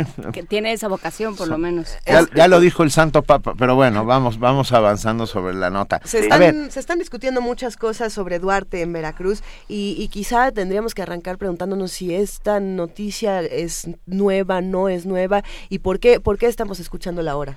Pues yo creo que más bien eh, no, no, es nueva, pero ha venido creciendo. Uh -huh. Yo creo que ya es una situación incontrolable, algo que no se puede ocultar. Y bueno, pues yo creo que una de las tantas gotas que ha derramado el vaso es precisamente este reporte de la de la auditoría federal de la de la nación, no bueno el auditor superior de la de la Federación cuando da a conocer pues todas estas deudas que se tiene por parte del gobierno del Estado de Veracruz, de las cuentas que no se han aclarado, ¿no? yo creo que eso ya es eh, un detonante que pues pone en grave riesgo al estado de Veracruz ¿no? Esto ha trascendido el nivel político para convertirse en, en comidilla uh, en la calle. Hace un par de días en el café de la parroquia, en el puerto de Veracruz, uh -huh. los comensales empezaron a gritar, los, o sea, espontáneamente empezaron a gritar fuera Duarte, fuera Duarte, fuera, fuera. Bueno, y Duarte ni siquiera estaba ahí en el café de la parroquia. -huh. eh, eh, hay, hay, hay, hay un hay mucha polarización hoy por hoy en el estado de Veracruz con respecto al gobierno de Duarte. Sí, por supuesto. Yo creo que esta opinión se ha venido ha venido creciendo en contra del gobernador y lo cual, pues, eh, yo que que tengo ya buen tiempo viviendo aquí en el estado no recuerdo algo parecido, ¿eh? No recuerdo a alguien que un gobernador que haya tenido tanta adversión como está sucediendo ahora, porque bueno, es que casi todos los días aquí, por lo menos en Jalapa, en la Plaza Lerdo, que es el centro de, uh -huh. de esta de esta ciudad, eh, casi todos los días hay manifestaciones. Sí. ¿Por qué? Porque no hay pagos a diferentes sectores. Eh, principalmente se ha recrudecido, curiosamente, en el sector educativo. O sea, los maestros que pertenecen a la Secretaría de Educación y particularmente, como en ese momento lo estaba escuchando, en la Universidad Veracruzana, pues hay deudas bastante grandes. Y, y bueno, y otro punto también que se ha venido tomando en cuenta, o se viene presentando, mejor dicho, es el, eh, la falta de pago a las pensiones y a los jubilados. En diciembre, por ejemplo, no sé si ustedes recordarán, hubo una manifestación también aquí en la Plaza Lerdo de varios jubilados, varios pensionados, uh -huh. y entró la fuerza pública a desalojarlos. Uh -huh. Entonces, todos estos tipos de elementos eh, que se vienen juntando todos los días aquí en Veracruz son los que ha venido detonando esta opinión y esta, este sentimiento contrario al, al gobernador Javier Duarte, ¿no? Y sin embargo, Germán Martínez, eh, titulamos esta nota, la noticia es que sea noticia porque, por desgracia, Veracruz es un estado muy acostumbrado, o, o así se ve desde acá, tú nos, tú nos sacarás del error eh, eh, si es pertinente, pero parece que Veracruz es un estado acostumbrado a, la corrupción, a la pobreza, al, a que el dinero federal se reparta mal, se reparta quien no se debe. Y, y sin embargo, algo está sucediendo, tú dirías que algo está pasando, y si sí, ¿qué? Pues qué, qué tristeza que se tenga esa visión de Veracruz, ¿verdad? Uh -huh. Pero definitivamente así es. Recordemos en tiempos muy, muy anteriores se decía que Veracruz era el granero yunque de la nación y, y muchos agregaban por parte del PRI, además, gran reserva de votos, ¿no? Claro. Eh, ha sido pues este, una, un estado tradicionalmente priista, pero como hemos visto en los años recientes, eh, pues esta, esta falta de rendición de cuentas, esta falta de, de hacer realmente informes y que se, el dinero se aplica a lo que está destinado, es lo que ha venido provocando pues una tremenda corrupción e impunidad de la mano, eso va de la mano también. Entonces, pues sí es muy lamentable que estas circunstancias se presenten. Le pongo un ejemplo de una, una imagen que era característica a las épocas de Fidel Herrera. Él andaba como gobernador por todos lados y se, le encantaba juntarse con la gente y traía el dinero en la bolsa. Entonces alguien se le acercaba y le decía, este, no, que mi hijo necesita una beca para irse a Estados Unidos, toma el dinero. Que necesito tal cosa, toma el dinero, ¿no? Entonces, eh, como una cuestión populista, pues a mucha gente le gustaba eso. La situación o la gran pregunta es, ¿por qué un gobernador trae, digamos, de alguna forma el presupuesto en, la, en el bolsillo repartiéndolo por todos lados? ¿Quién rinde cuentas sobre ese dinero? ¿Cómo se controla? Por supuesto. Y, entonces viene toda esta situación que se, que se genera desde el sexenio pasado y ahora pues vemos eh, que es incontrolable todo esto que está sucediendo. O sea, ese, ese anuncio que es el auditor superior de la federación eh, es realmente de escándalo, ¿no? Son 14 mil millones de pesos los que los que están volando aquí en el estado, ¿no? Eh, y, bueno, como, como bien mencionabas, Germán Martínez, sí, eh, Veracruz es un estado tradicionalmente priista, eh, pero entonces, ¿qué es lo que pasa, por ejemplo, cuando escuchamos al líder nacional del PRI, a Manuel Fabio Beltrón, es decir, que Duarte debe rendir cuentas, que para muchos de los que están precisamente en Veracruz esto viene como un mal chiste? Exactamente, y bueno, sobre todo, pues digamos, están este, calculando las cuestiones electorales, porque viene ya la eh, la elección para gobernador, que además es. es. otra propuesta, hacer una mini gobernatura de dos años para ajustar los calendarios electorales. Entonces, pues lo que, obviamente, ante esta situación adversa que hay para el gobernador Javier Duarte, pues están buscando sacarlo del escenario para suavizar la el proceso electoral. Entonces, yo creo que esa es una de las situaciones que por eso dice el propio Mario Mario Fabio Ventor, Mario Fabio, sí. Mario Fabio, perdón, este que, que debe de rendir cuentas. De hecho, ayer el rumor aquí en Veracruz es de que Javier Duarte ya se iba. Sí, es el rumor que tenemos nosotros también y estamos a la espera de, de, un anuncio o no, no lo sabemos.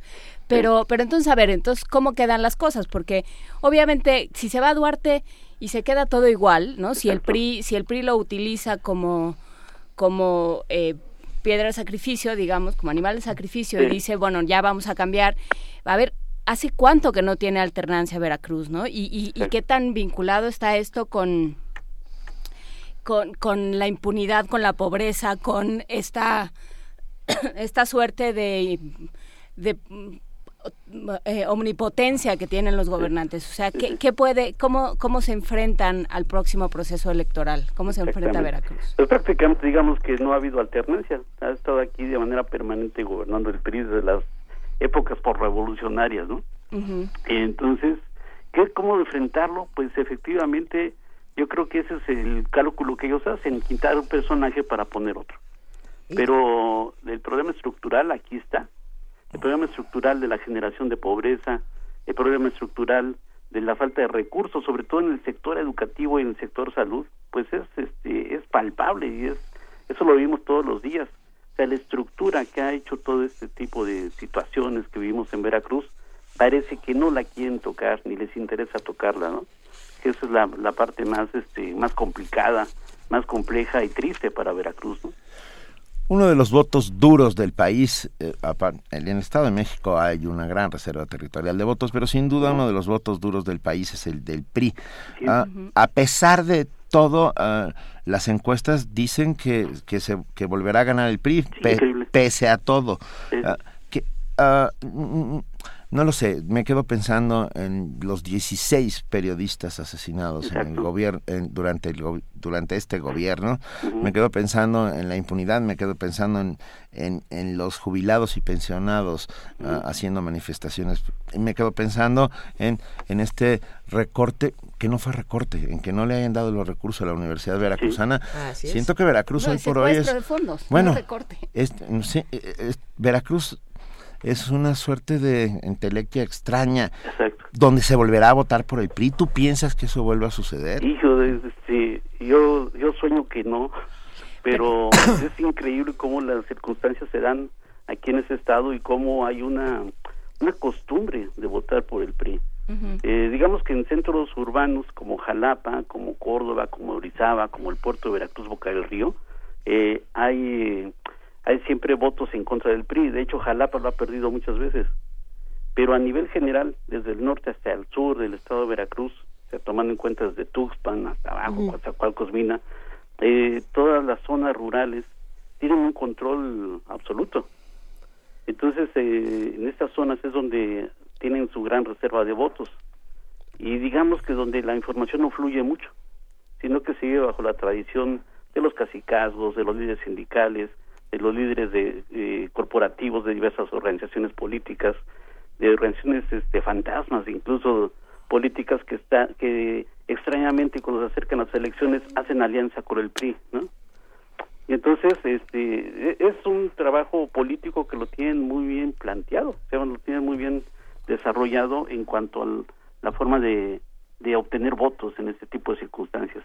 Pero si hay una clase media aquí en Veracruz que yo creo que va a estar votando en contra y podría tener una pues una votación muy muy muy competida, ¿no? Eh, eh, mm, se, se preguntan muchas personas eh, en diferentes medios y en distintas redes sociales si realmente la discusión es Veracruz, Germán, o si se está discutiendo otra cosa. Dicen, eh, sí, bueno, desde el PRI rescatamos a Moreira y tiramos a Duarte. Eh, ¿qué, qué es lo que realmente estamos discutiendo? ¿Se está discutiendo lo que ocurre en Veracruz? ¿Se está discutiendo lo que ocurre en el Los PRI? reacomodos y O- lealtades del PRI. Exactamente. ¿Qué, qué, qué piensas? Sí, yo creo que efectivamente la gran crisis es la crisis estructural. Yo creo que tiene que irse hacia la estructura justo para cambiar todo esto, porque no es el problema de vamos a hacer un hoyo para para tapar el otro hoyo. Eso estamos acostumbradísimos aquí, es como las carreteras que hay aquí en Veracruz, donde para eh, llenar un bache eh, quitan la tierra de un lugar para llenar ese bache y hacen otro bache. Ya, ya estamos llenos de baches aquí en Veracruz en todos los sentidos metafóricos, ¿no? Y yo creo que sí, necesariamente se necesita un cambio muy fuerte. Y tiene que, ver sobre todo en esta cuestión de rendición de cuentas, que es importantísimo, así como también pues de hacer que valga la justicia. Ojalá en algún momento eh, podamos ver eso, que realmente alguien aplique la ley, que aplique la justicia y que no existe impunidad. Porque junto con eso, con estos elementos que van de la mano de la corrupción, pues aquí, como ustedes también lo saben muy bien, se ha generado un, un, un ambiente de violencia tremendo en Veracruz, ¿no? O sea, Pues todo sí, va, todo todo va de la mano, todo Claro. va de la mano. Entonces eh, es muy necesario hacer realmente cambios estructurales y esos cambios estructurales pues tienen que surgir de la propia sociedad. Yo creo que los, los políticos actuales no podemos esperar gran cosa, ¿no? Sí, nos dice, nos dice Juan Ramírez Marín en redes, el problema es que no hay por quién votar. Exacto. Bueno, ganará Yu- Yunes, pase lo que pase, ¿no? Es que hay unos por todos lados. Porque, lados. porque están los dos, Yunes, Claro, uno de, uno de un lado y otro del otro. Exactamente, sí, sí, sí. Bueno, ¿Y qué y pasa? las historias que tienen en sus pasados, Sí, sus pasados bueno. los condena, ¿no? sí. Así es. Ay, ¿Y qué pasa con estos, con estas reacciones como la que mencionaba Benito al principio de, de la conversación, de la gente en el café de la parroquia diciendo fuera Duarte? ¿Son genuinas? ¿Hay algún tipo de, de movimiento social en Veracruz? Porque hay una enorme desesperanza y hay un enorme fastidio, pero, pero yo no sé si eso está, se está traduciendo en acciones concretas. ¿Tú lo, lo están viendo desde ahí, de la, desde la universidad, Germán Martínez? Sí, sí son, yo creo que sí son genuinas, hay un gran descontento. ¿eh? Y vuelvo a remarcar que este descontento se está eh, muy pegado o está naciendo dentro de, clases medias, clases empresariales, eh, zonas urbanas principalmente, ¿no? Eh, y sobre todo yo creo que desgraciadamente aquí hay un detonante que surge a partir de la noticia que, que da a conocer en primero noticias Carlos Lórez de Mola, ¿no? con esta este informe de Juan Manuel Portal, que es el auditor superior de la Federación. E- Ese es un detonante muy importante en la opinión pública. Entonces, sí hay una animadversión muy fuerte contra Javier Duarte aquí en Veracruz, cuando menos de un, un amplio sector. Eh, la cuestión es de cómo, cómo organizar ese descontento, cómo hacer que no solamente sean eh, pues algunas manifestaciones, algunas formas de, estar en contra, tal vez ciertos votos de castigo, pero ¿cómo cambiar realmente? Esa es la gran pregunta. ¿Qué hacer para cambiar esos problemas que son eh, que están corroyendo las estructuras en todos los sentidos de Veracruz. Y, habrá que preguntarnos también eh, qué hacer con estas figuras que, que tienen un cinismo trepado eh, espeluznante. El último tuit que podemos encontrar en la cuenta de Twitter de Javier Duarte dice, ayer lo de la parroquia, hoy lo de la licencia, a ver mañana con qué nuevo invento salen. Hashtag tiempos electorales. Es decir, eh, sí, eh, pobrecito Duarte, ¿no? está pasándola muy mal. Sí, sí, sí. incluso la fotografía de hoy en los diarios y en los periódicos electrónicos es eh, un Javier Duarte sonriente, abrazado de Fernando Landeros, el presidente del Teletón que vino al puerto de Veracruz. Así es. Entonces esa, esa imagen, esa fotografía sonriente, eh, diría cualquiera, oiga, aquí no pasa nada, ¿no?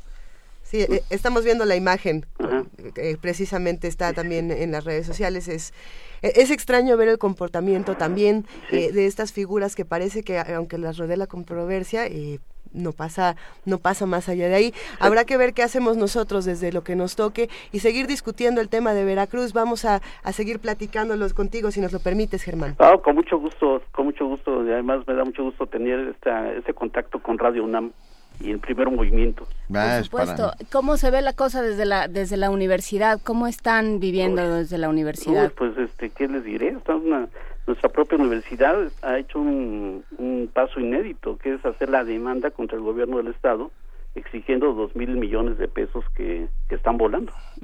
que, pero que luego el, el, director de finanzas o el secretario de finanzas del Estado dijo que no, que la universidad le debía al gobierno del Estado. ¿En, qué va este caso? ¿Sabemos? Eh, no, se ha, no se ha visto exactamente cómo va la situación. Se habla de una calendarización de pagos, pero no se ha dado a conocer esa calendarización. Lo cierto es que el próximo viernes, a partir de las 12 del día, va a haber una manifestación muy amplia de la Universidad Veracruzana, de la comunidad de la Universidad Veracruzana, no solamente aquí en Jalapa, sino en todo el estado, que son cinco regiones donde está la, la Casa de Estudios de aquí de Veracruz.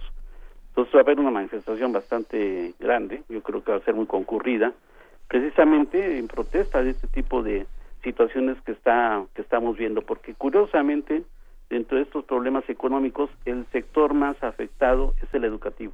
Eh, en el caso de la Universidad Veracruzana y en el caso también de todos los niveles de educación en Veracruz.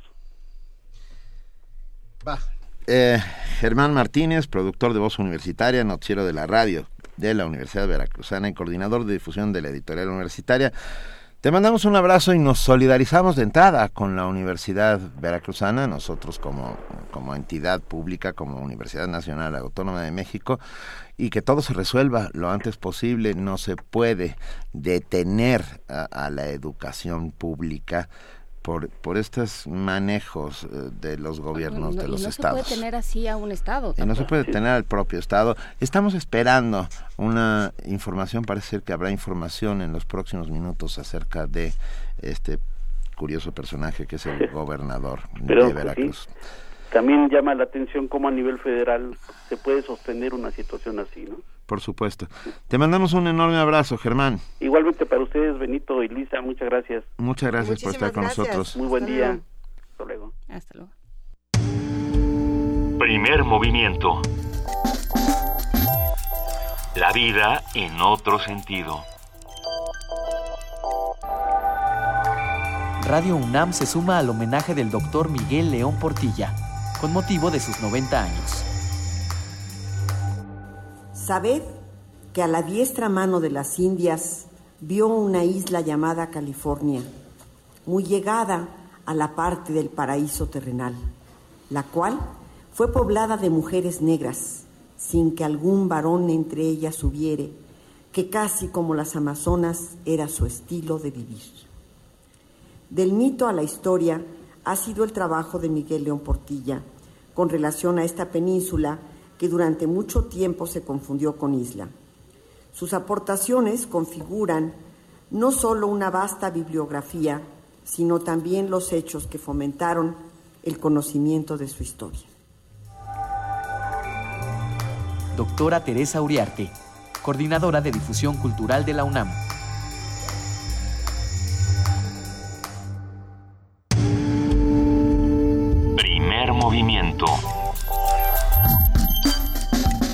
la raza habla.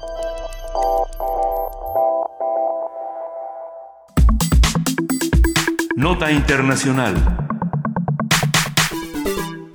El Tribunal Supremo Electoral de Bolivia confirmó la, la preferencia del no en el referéndum que permitirá al presidente Evo Morales un cuarto mandato. La opción del no reunió 51.31% de los votos contra 48.69 del sí, según el reporte oficial divulgado en la ciudad de Sucre por miembros del Tribunal Electoral. Debido a ello, Evo Morales no podrá presentarse a una cuarta reelección consecutiva en 2019. Las actas computadas ascienden al 99.49%, por lo que se considera que el resultado de la consulta es irreversible. El presidente Evo Morales, que cuenta con un gran apoyo en las zonas rurales del país y en la población indígena, pretendía volver a participar en los comicios y prorrogar su estadía en la presidencia hasta 2025. La Constitución de Bolivia permite solo dos mandatos consecutivos. Sin embargo, un fallo del Tribunal Constitucional permitió a Evo Morales volver a presentarse en 2014, al considerar que su primer mandato no contaba, puesto que el país fue refundado como Estado plurinacional en 2009. El análisis de la nota y de la situación actual en Bolivia lo presenta esta mañana Berenice Ortega. Ella es doctora en sociología, profesora del Centro de Estudios Latinoamericanos de la Facultad de Filosofía y Letras de la UNAM y especialista en procesos sociopolíticos latinoamericanos. Berenice, muy buenos días, ¿cómo estás? Buenos días, Benito, Luisa y Juan Inés. Buenos días al auditorio. Un gusto platicar contigo esta mañana, Berenice. Eh, ¿Qué es lo que nos dice este referendo? ¿Qué es lo que está ocurriendo en Bolivia?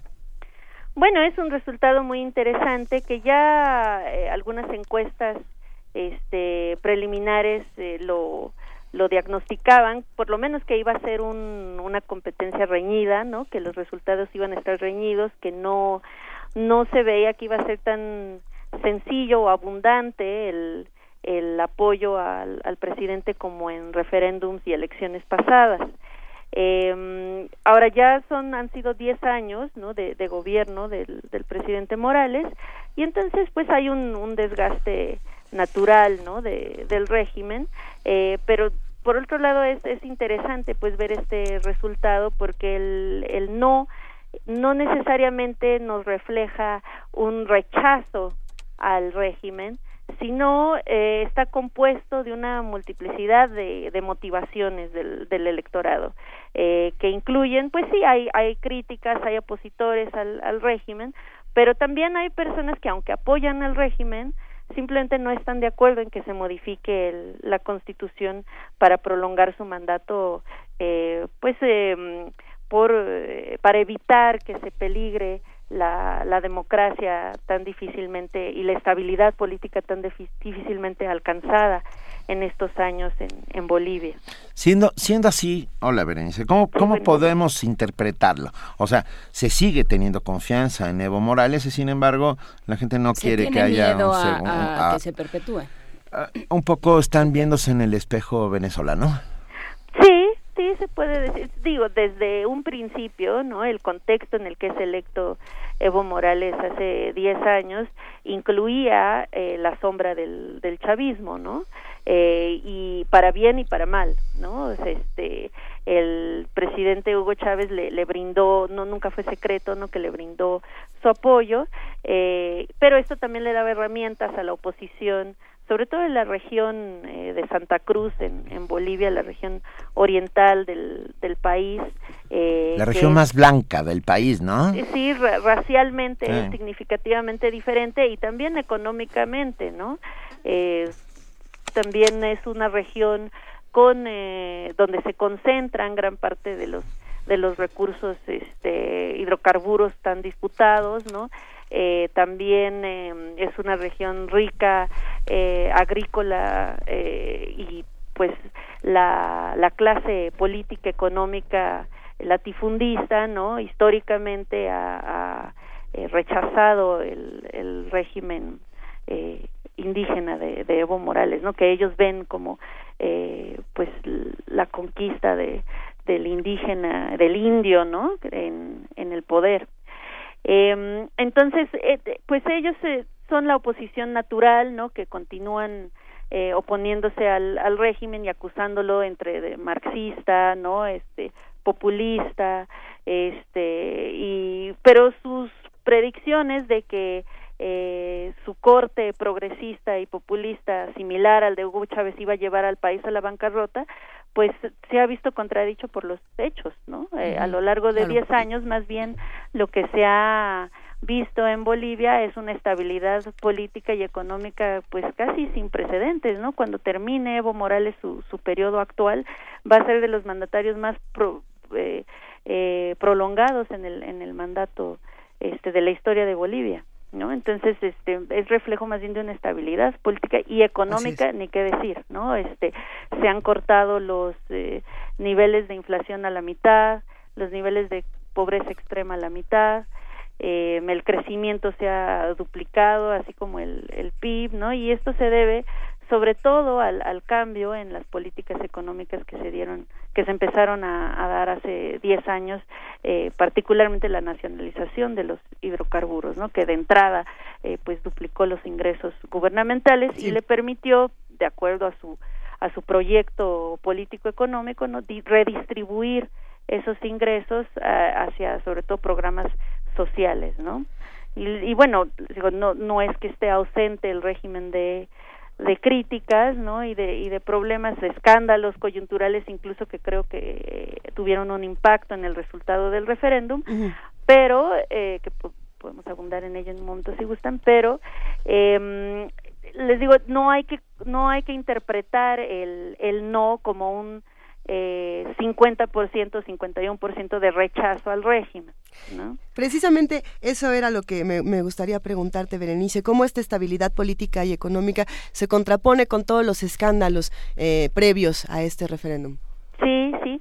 Pues bueno, lo, el más notorio fue... Uh -huh eh, el, la revelación de una expareja de Evo Morales, Evo Morales pues el, el presidente soltero, ¿no? Cotizado eh, por excelencia sí. durante todos estos años que siempre se había especulado acerca de si tenía hijos, si tenía exnovias, ¿no? Cuál era su estatus eh, eh, personal am, eh, amoroso, ¿no?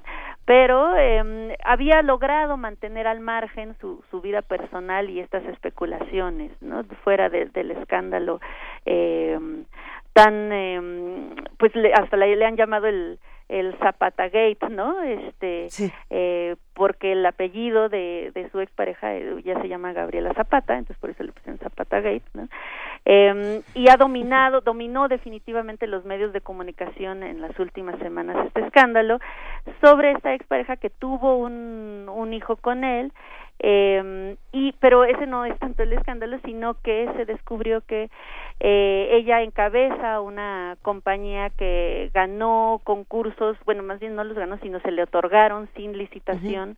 eh, concursos a su empresa no eh, por parte del gobierno y por un, cantidades fuertes no de, de inversión pública eh, que se le otorgaron a su a su empresa. Entonces eh, pues se le se vio como reflejo de un caso de nepotismo pero también de eh, la corrupción que no del, de la cual no ha estado ausente el, el régimen y sobre todo el, el partido no del, del MAS en diferentes regiones eh, en, en Bolivia. Do, do, doctora eh, perdón ¿sí? doctora Berenice Ortega. Ah, hay una suerte de ascenso del conservadurismo en América Latina. El triunfo de Macri en las elecciones en Argentina, uh, ¿habrá una relación con, con, este no a la reelección de Evo Morales y a la, al ascenso de la derecha en Argentina? Pues algunos analistas plantean que son olas, ¿no? Así como pues hace más o menos 10 años se podría haber caracterizado la región eh, por una ola rosa, ¿no? Algunos les llamaban, o, o de la nueva izquierda, ¿no? Que, que caracterizó a los regímenes de, de varios países, ¿no? Como Brasil, eh, con Lula, Ecuador, este, Ecuador Perú, eh, Argentina, ¿no? Con los Kirchner, eh, Venezuela, por supuesto, ¿no? Y, y Bolivia. En la actualidad, incluso algunos, bueno, aunque el régimen, el, el gobierno de Bachelet es más bien de centro, pero algunos incluso hasta la incluían a, a ella en su momento, ¿no? Este, pero en la actualidad sí efectivamente se está viendo un, un retorno un poco al, al, conservadurismo, pero yo creo que más bien se trata pues de ya pasaron 10 años ¿no? Uh -huh. de, de, de, ese, de, ese, de ese momento histórico entonces pues hay desgastes naturales de, de estos regímenes no claro hay desgastes naturales y Y bueno, ¿qué, qué sucede eh, con esta con esta solución o con esta respuesta del referendo, ¿cómo se reacomodan las fuerzas políticas en Bolivia? ¿Quién viene o quién se perfila para ir después de Evo y qué implica? Pues debemos de recordar que todavía le faltan cuatro años, ¿no? O sea, algunos analistas incluso plantearon que fue un error eh, estratégico el haber hecho el referéndum tan eh, tan pronto, ¿no? Este, entonces todavía pueden suceder muchas cosas. Eh, el candidato más natural eh, podría haber sido el vicepresidente Álvaro García Linera. Sin embargo, eh, el referéndum, eh, bueno, el, el, no al cambio constitucional también lo bloquearía él, porque no solo incluye la reelección para el presidente, sino también para el vicepresidente. Entonces, a menos que en estos cuatro años puedan pensar en, en alguna otra forma de, de darle la vuelta a este artículo constitucional, pues en, apariencia él quedaría bloqueado, por lo menos para este periodo inmediato, ¿no? Porque podría ser que en un periodo posterior eh, se pueda lanzar nuevamente, ¿no? La, la, Constitución no los bloquea de volverse a lanzar eh, en periodos intermitentes, ¿no? Después. Eh, entonces, hay ministros dentro del, del gobierno actual que pudieran perfilarse, ¿no? Luis Arce Catacora, el, ministro actual de Economía, pues es una figura, es la carta fuerte, es, el as bajo la manga del gobierno, porque es el que durante todos estos diez años le ha dado esa estabilidad y crecimiento económico al, al gobierno. Eh, en cuanto a la oposición, pues si bien está esta eh, derecha cruceña histórica, eh, pues también ha mostrado eh, su debilidad en, sus divisiones, ¿no? Eh, precisamente al, en todos estos años del gobierno de Morales ha sido incapaz de, organizar una una oposición unida que le haga frente a las numerosas ocasiones en que se han hecho referéndums y, y votaciones, ¿no? Y que ha ganado contundentemente eh, el presidente Morales, ¿no? Entonces no sabemos si, si en cuatro años ya logren esta esta unidad para presentar eh, un candidato fuerte. En las elecciones del, del año pasado fueron nueve eh, candidatos los que se postularon, ¿no? Entonces esto nos refleja que no no no no hay una, una unidad en el candidato de, de la oposición Entonces, tampoco. ¿Solo va a hacer ruido los próximos cuatro años este referendo? Pues pues definitivamente fue un a lo, a lo mejor para algunos estrategas eh, más bien fue la decisión correcta de enterarse desde ahorita, ¿no? De cómo están eh, los ánimos políticos para así tener tiempo para planificar qué es lo que deben de hacer. O sea, fue un, un despertar, ¿no? De, del sueño de, de los 10 años de apoyo popular. Eh, pues es buen tiempo para que recapacite el gobierno en lo que puede cambiar en estos cuatro años todavía, lo que puede eh, reforzar para eh, pues no arriesgar perder nuevamente las elecciones porque el MAS el partido sigue estando bastante posicionado bastante fuerte no o sea como les digo este no no es un un rechazo al, al régimen, sino simplemente a que continúe Evo Morales, la posibilidad de que continuara Evo Morales en, en el poder, porque bueno, todavía tenía que ir a elecciones, entonces tampoco era una garantía de que él iba a ser el, el candidato electo, ¿no?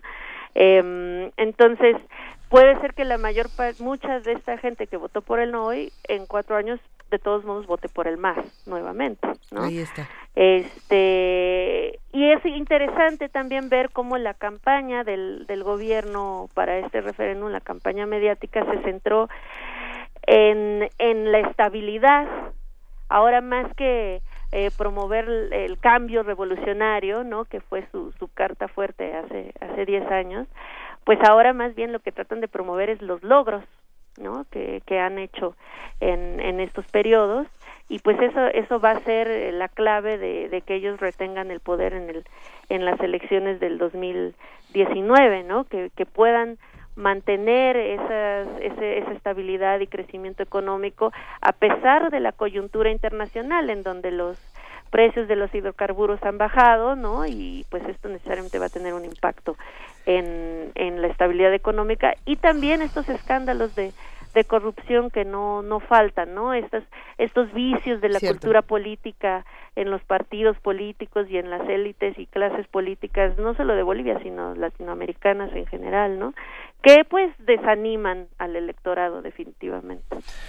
Venga, pues estaremos muy pendientes de lo que vaya sucediendo y de y cuáles van a ser las nuevas jugadas estratégicas en el tablero de ajedrez de, de Evo Morales para conservar el poder y, y enfrentar a esta oposición cruceña que yo digo que todos los días se está volviendo un poco más fuerte. Sí, es, eso es curioso, pero bueno, hace cuando se iba a aprobar la Constitución, la nueva Constitución en el 2009, hubieron enfrentamientos incluso bastante violentos, ¿no? Eh, en, en estas este, provincias, no solo en la cruceña, en la provincia de Tarija, ¿no? También donde hay una oposición fuerte. Y, y sin embargo, se mantuvo el, gobierno fuerte. Entonces, pues sí será interesante ver eh, cómo cómo se, se oponen estas fuerzas, esperemos sin que se caiga en, en nuevamente un escenario de, de anarquía como era característico hace algunas décadas. Claro. Doctora Berenice Ortega, eh, doctora en Sociología, profesora del Centro de Estudios Latinoamericanos de la Facultad de Filosofía de la UNAM, muchísimas gracias por estar esta mañana con nosotros. Gracias por la invitación, ha sido un placer. No, un abrazo y nos vamos, bueno, no nos vamos, la despedimos con, con, con mucho agradecimiento con música tradicional boliviana.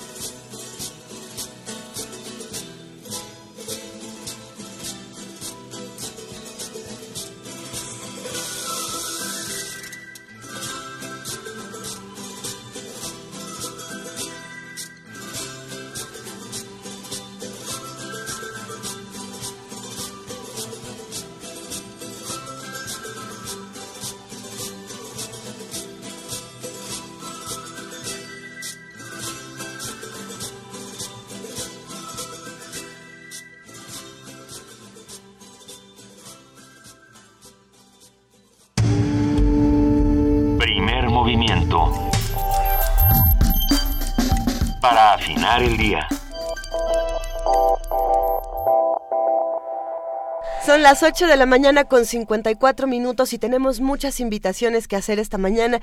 Tenemos invitaciones para la FIL de minería, ¿verdad? Sí, ¿O me afirmativo, no, afirmativo. ¿Qué va a pasar en la FIL?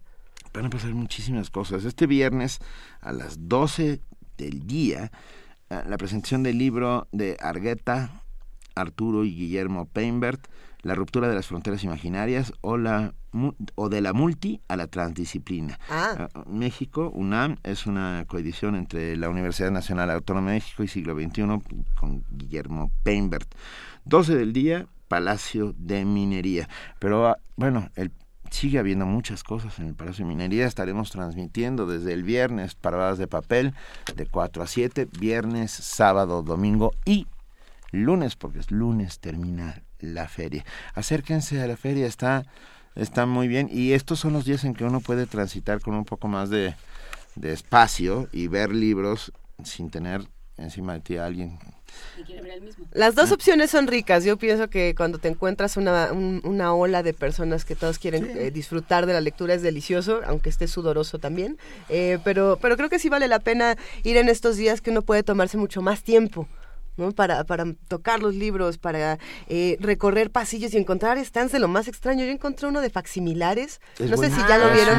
qué belleza, qué Donde belleza. están las, las editoriales académicas, ¿no? Así en el es. segundo piso. Maxtor se llama. No, no, no. eh, cuando entras, entras y te das una vuelta a la izquierda. Sí, Maxtor. Y ahí ¿Son te amarillos? encuentras. Maxtor está arriba. Son- no, no son, no son los del diccionario infernal. No, están, están en la planta baja y hay un facsimilar que te sale como en 95 mil pesos, pero no, No, importa bueno. porque es No, una pues nada más joya. vas y lo ves. Lo, ves, lo amas, te enamoras, lo Sí, admiras. Sí, sí, es, es como esa, esa edición de Vivir para acotarla que, que tenía... eh, que, que estaba hecha con, con tipos móviles. No, no, no, lo, lo sacaron los editores independientes. Lo hizo en realidad Gonzalo García Barcha, el Sí, hijo de García ajá. Márquez, pero no tenía el equilibrista. Estaba ahí pues como una curiosidad porque costaba 20 mil pesos o algo así, pero porque eran una, pues era más un objeto que un, libro.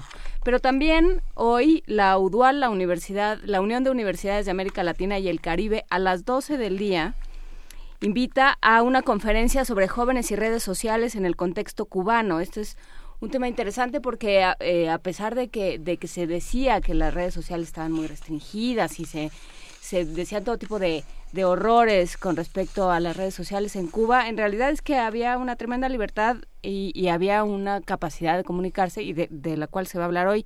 A las 12 del día en la sala 4 de la Filminería, conferencia Jóvenes y redes sociales en el contexto cubano. Esto organizado por la Unión de Universidades de América Latina y el Caribe. Vayan porque en minería hay de todo. Hay también libros de viejo. Hay- ah, bueno, junto está la. Feria de Libros de Ocasión, que ocupa un, todo el pasillo enorme del costado, si lo ves de frente, del costado derecho del Palacio de Minería de esta obra maravillosa de Manuel Tolzá. Nos vamos a un corte. Primer movimiento. Donde la raza habla. This Próximamente, una rebelión se desatará en la barra de Buffet Babel.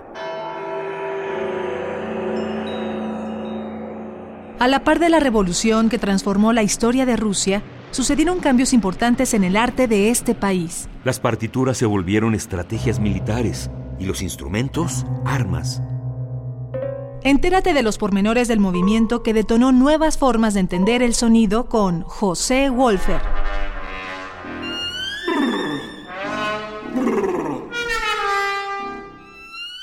Vanguardia rusa. El resonar subversivo.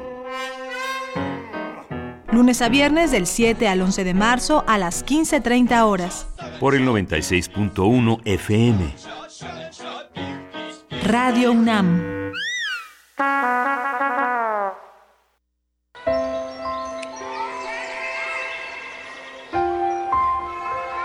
El número de padres que desea adoptar es alto, pero son pocos los que logran hacerlo. El proceso de adopción es demasiado lento. Aceleremos el reloj para que ellos tengan un hogar. Por una adopción ágil y segura, Encuentro Social.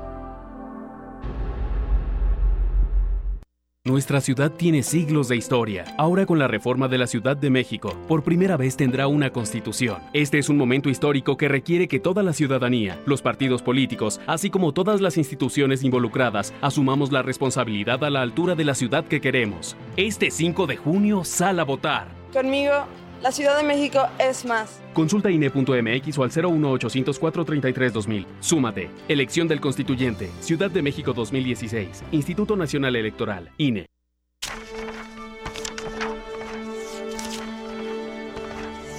Con letras y palabras surcamos el espacio y el tiempo.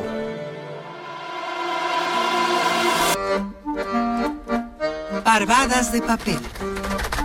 En la 37 Feria Internacional del Libro del Palacio de Minería. Escúchanos en vivo del 26 al 29 de febrero de 16 a 19 horas a través del 96.1 de FM. Radio UNAM. Primer movimiento. Información azul y oro.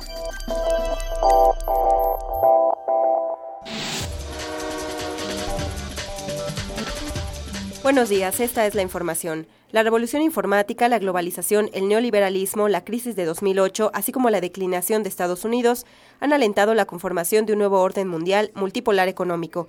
Alejandro Dabat, Jorge Hernández y Canek Vega, integrantes del programa sobre globalización, conocimiento y desarrollo de la UNAM, señalaron que la construcción de este nuevo orden posibilitará nuevas vías de desarrollo populares. La economía nacional crece 2.5% en 2015. El Instituto Nacional de Estadística y Geografía, INEGI, informó que este es el mayor avance del Producto Interno Bruto desde 2012.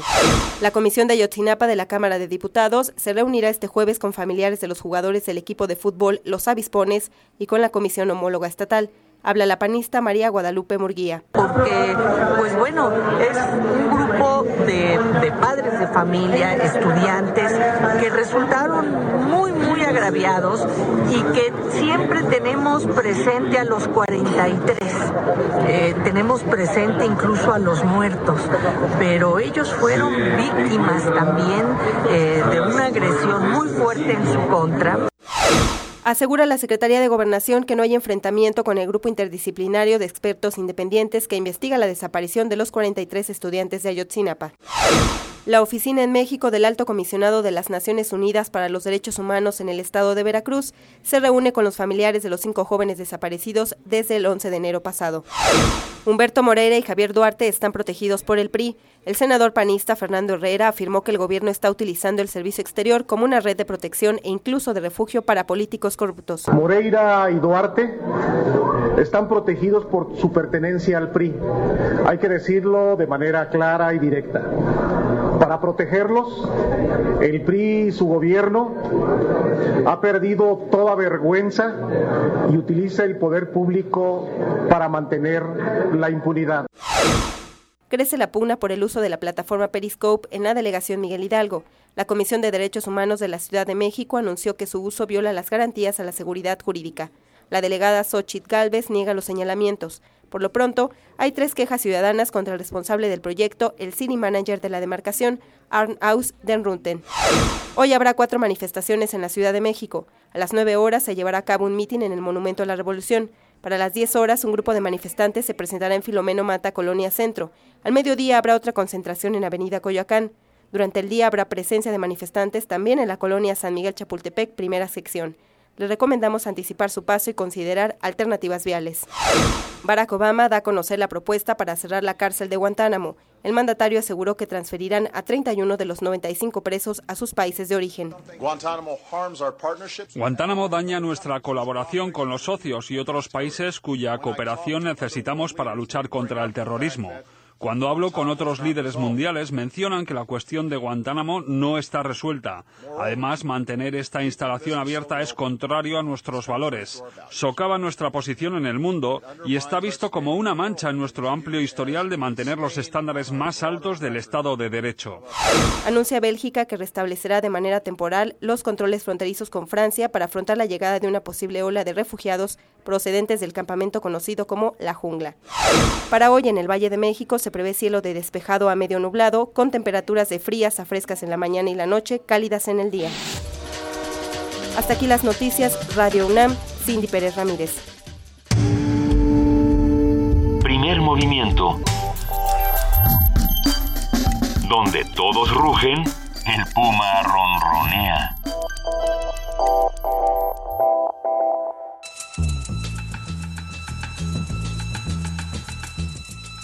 Es hora de poesía necesaria.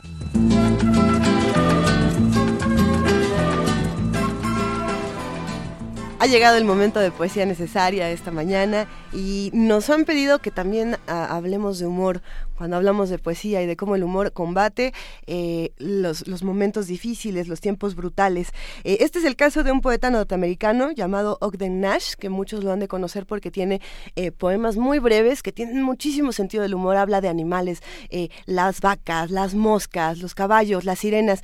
Y, y bueno, él es, este poeta norteamericano muere en 1971 en Baltimore, pero él escribe precisamente en, en, en los tiempos de la Gran Depresión y, y vale muchísimo la pena acercarse a lectura pensando en el tiempo en el que él vivía, cómo combate todo esto a partir del humor.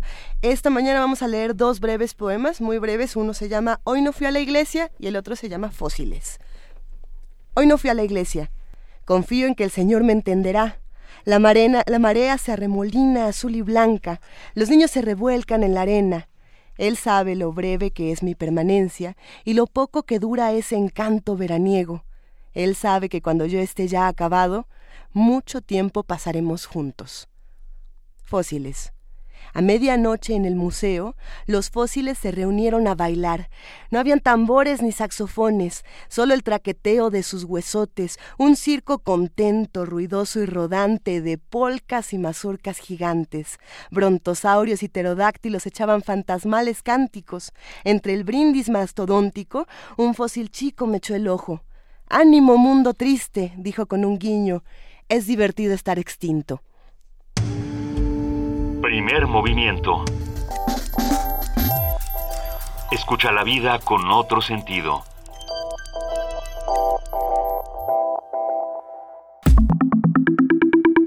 La mesa del día.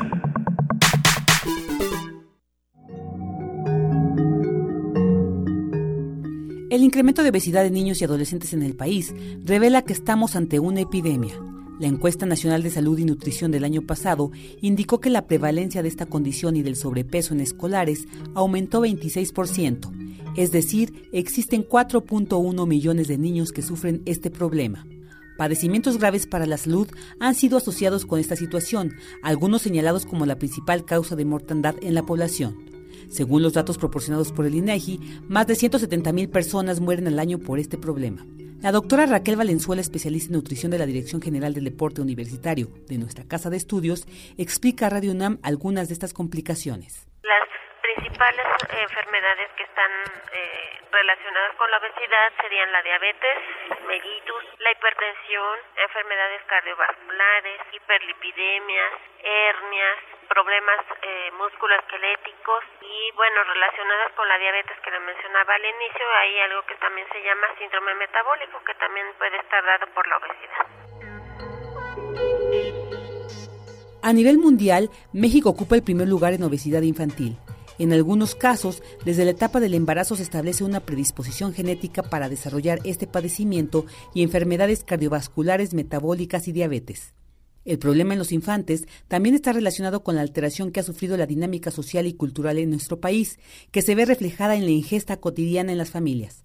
La doctora Valenzuela nos habla de ello del ritmo acelerado de vida que tenemos ahora, desafortunadamente, pues las condiciones nos han llevado a que la mamá trabaja, a que no tiene la, o sea, no tenemos como que los mismos hábitos que teníamos anteriormente, que todos comíamos en familia. Ahora, bueno, pues las personas le dan dinero para que compren lo que puedan. Estamos adquiriendo hábitos de alimentación fuera de nuestra cultura también el hecho de que, bueno, pues como compensación y como premio también se utilizan a veces los alimentos chatarra, ¿no? O sea, si te portaste bien, te voy a dar unas papitas. O si yo me siento culpable porque todo el día no he estado contigo, pues te voy a llevar a comer al restaurante de comida rápida que más te gusta. Ante esta problemática que afecta a varios países del mundo, la Organización Panamericana de la Salud y la Organización Mundial de la Salud han presentado la guía para clasificar las comidas chatarras con cantidad excesiva de azúcares, grasas y sodio.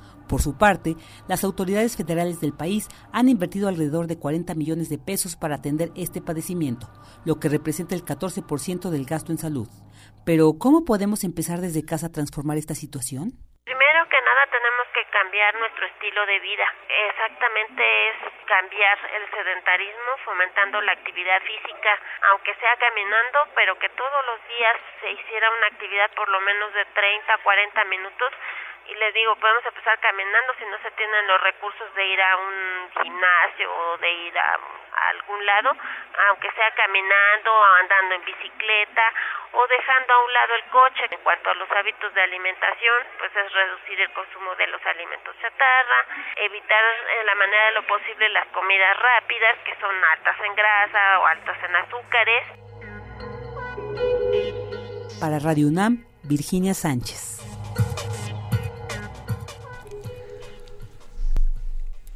Un informe de la Organización Mundial de la Salud concluyó que la obesidad alcanzó proporciones epidémicas a nivel mundial. La OMS estimó que cada año mueren al menos 2.6 millones de personas a causa de esta enfermedad. El informe agregó que actualmente mil millones de adultos tienen sobrepeso. Además, se estima que si no se actúa seriamente, la cifra superará los 1.500 millones de personas. Respecto a los niños, hay más de 42 millones de menores de 5 años con sobrepeso.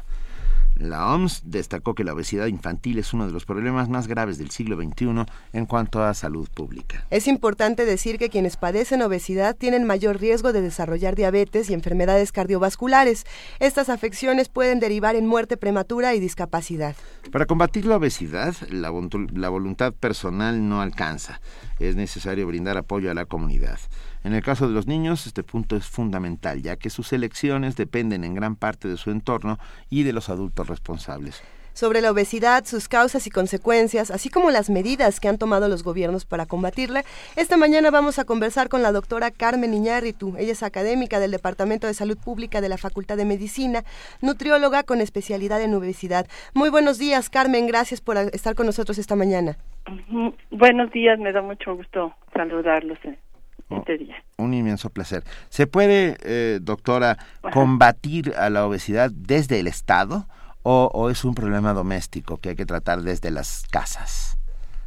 Bueno, en realidad la obesidad es un problema multifactorial, entonces no eh, no podemos decir que es un, un, problema individual.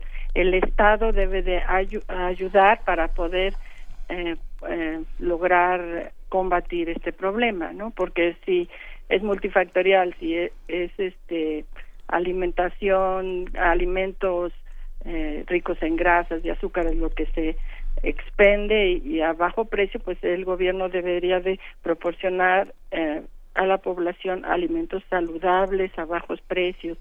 Por ejemplo, la inactividad física también es una de las causas, pero el gobierno podría ayudar a que hubiera seguridad en las calles, que hubiera parques, en la educación pública, pues que las clases de deportes en las escuelas realmente fueran todos los días, bien hechas. De, es, sí, a lo mejor al final es responsabilidad de, de, de, la persona elegir dietas saludables y hacer ejercicio, pero si el entorno no no tiene las posibilidades y no se le otorgan al individuo para hacer una elección saludable, razonada, pues no, no lo va a poder lograr.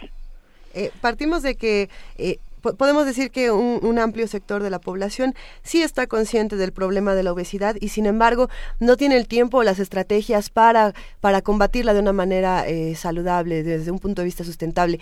Eh, me refiero a, todas estas personas que dicen, bueno, sí, a mí sí me gustaría eh, comer en casa, caminar, hacer ejercicio y sin embargo por la dinámica que tengo en mi trabajo no, tengo, no tengo tiempo para hacer eso, a mi alrededor no hay ningún lugar donde pueda encontrar comida saludable.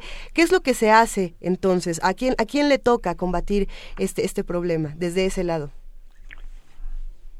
Pues yo creo que más eh, bien todos estos eh, programas de gobierno, ¿no? Una disponibilidad de alimentos saludables en los diferentes lugares, medios de transporte efectivos para que las personas puedan, a lo mejor algunas poder regresar a, a, a comer a algún lugar donde puedan tener una opciones saludables, eh, el, lo, bueno, la, la empresa eh, proveer a los a los trabajadores de, de tiempo para hacer aunque sea media hora de actividad física mm, este la eh, la publicidad la publicidad sobre todo eh, en cuanto a alimentos no saludables es autorregulada. Entonces mm, por por los mismos eh, eh, las personas de las industrias. Entonces, tiene que haber una auto una regulación externa en cuanto a qué alimentos se pueden publicitar,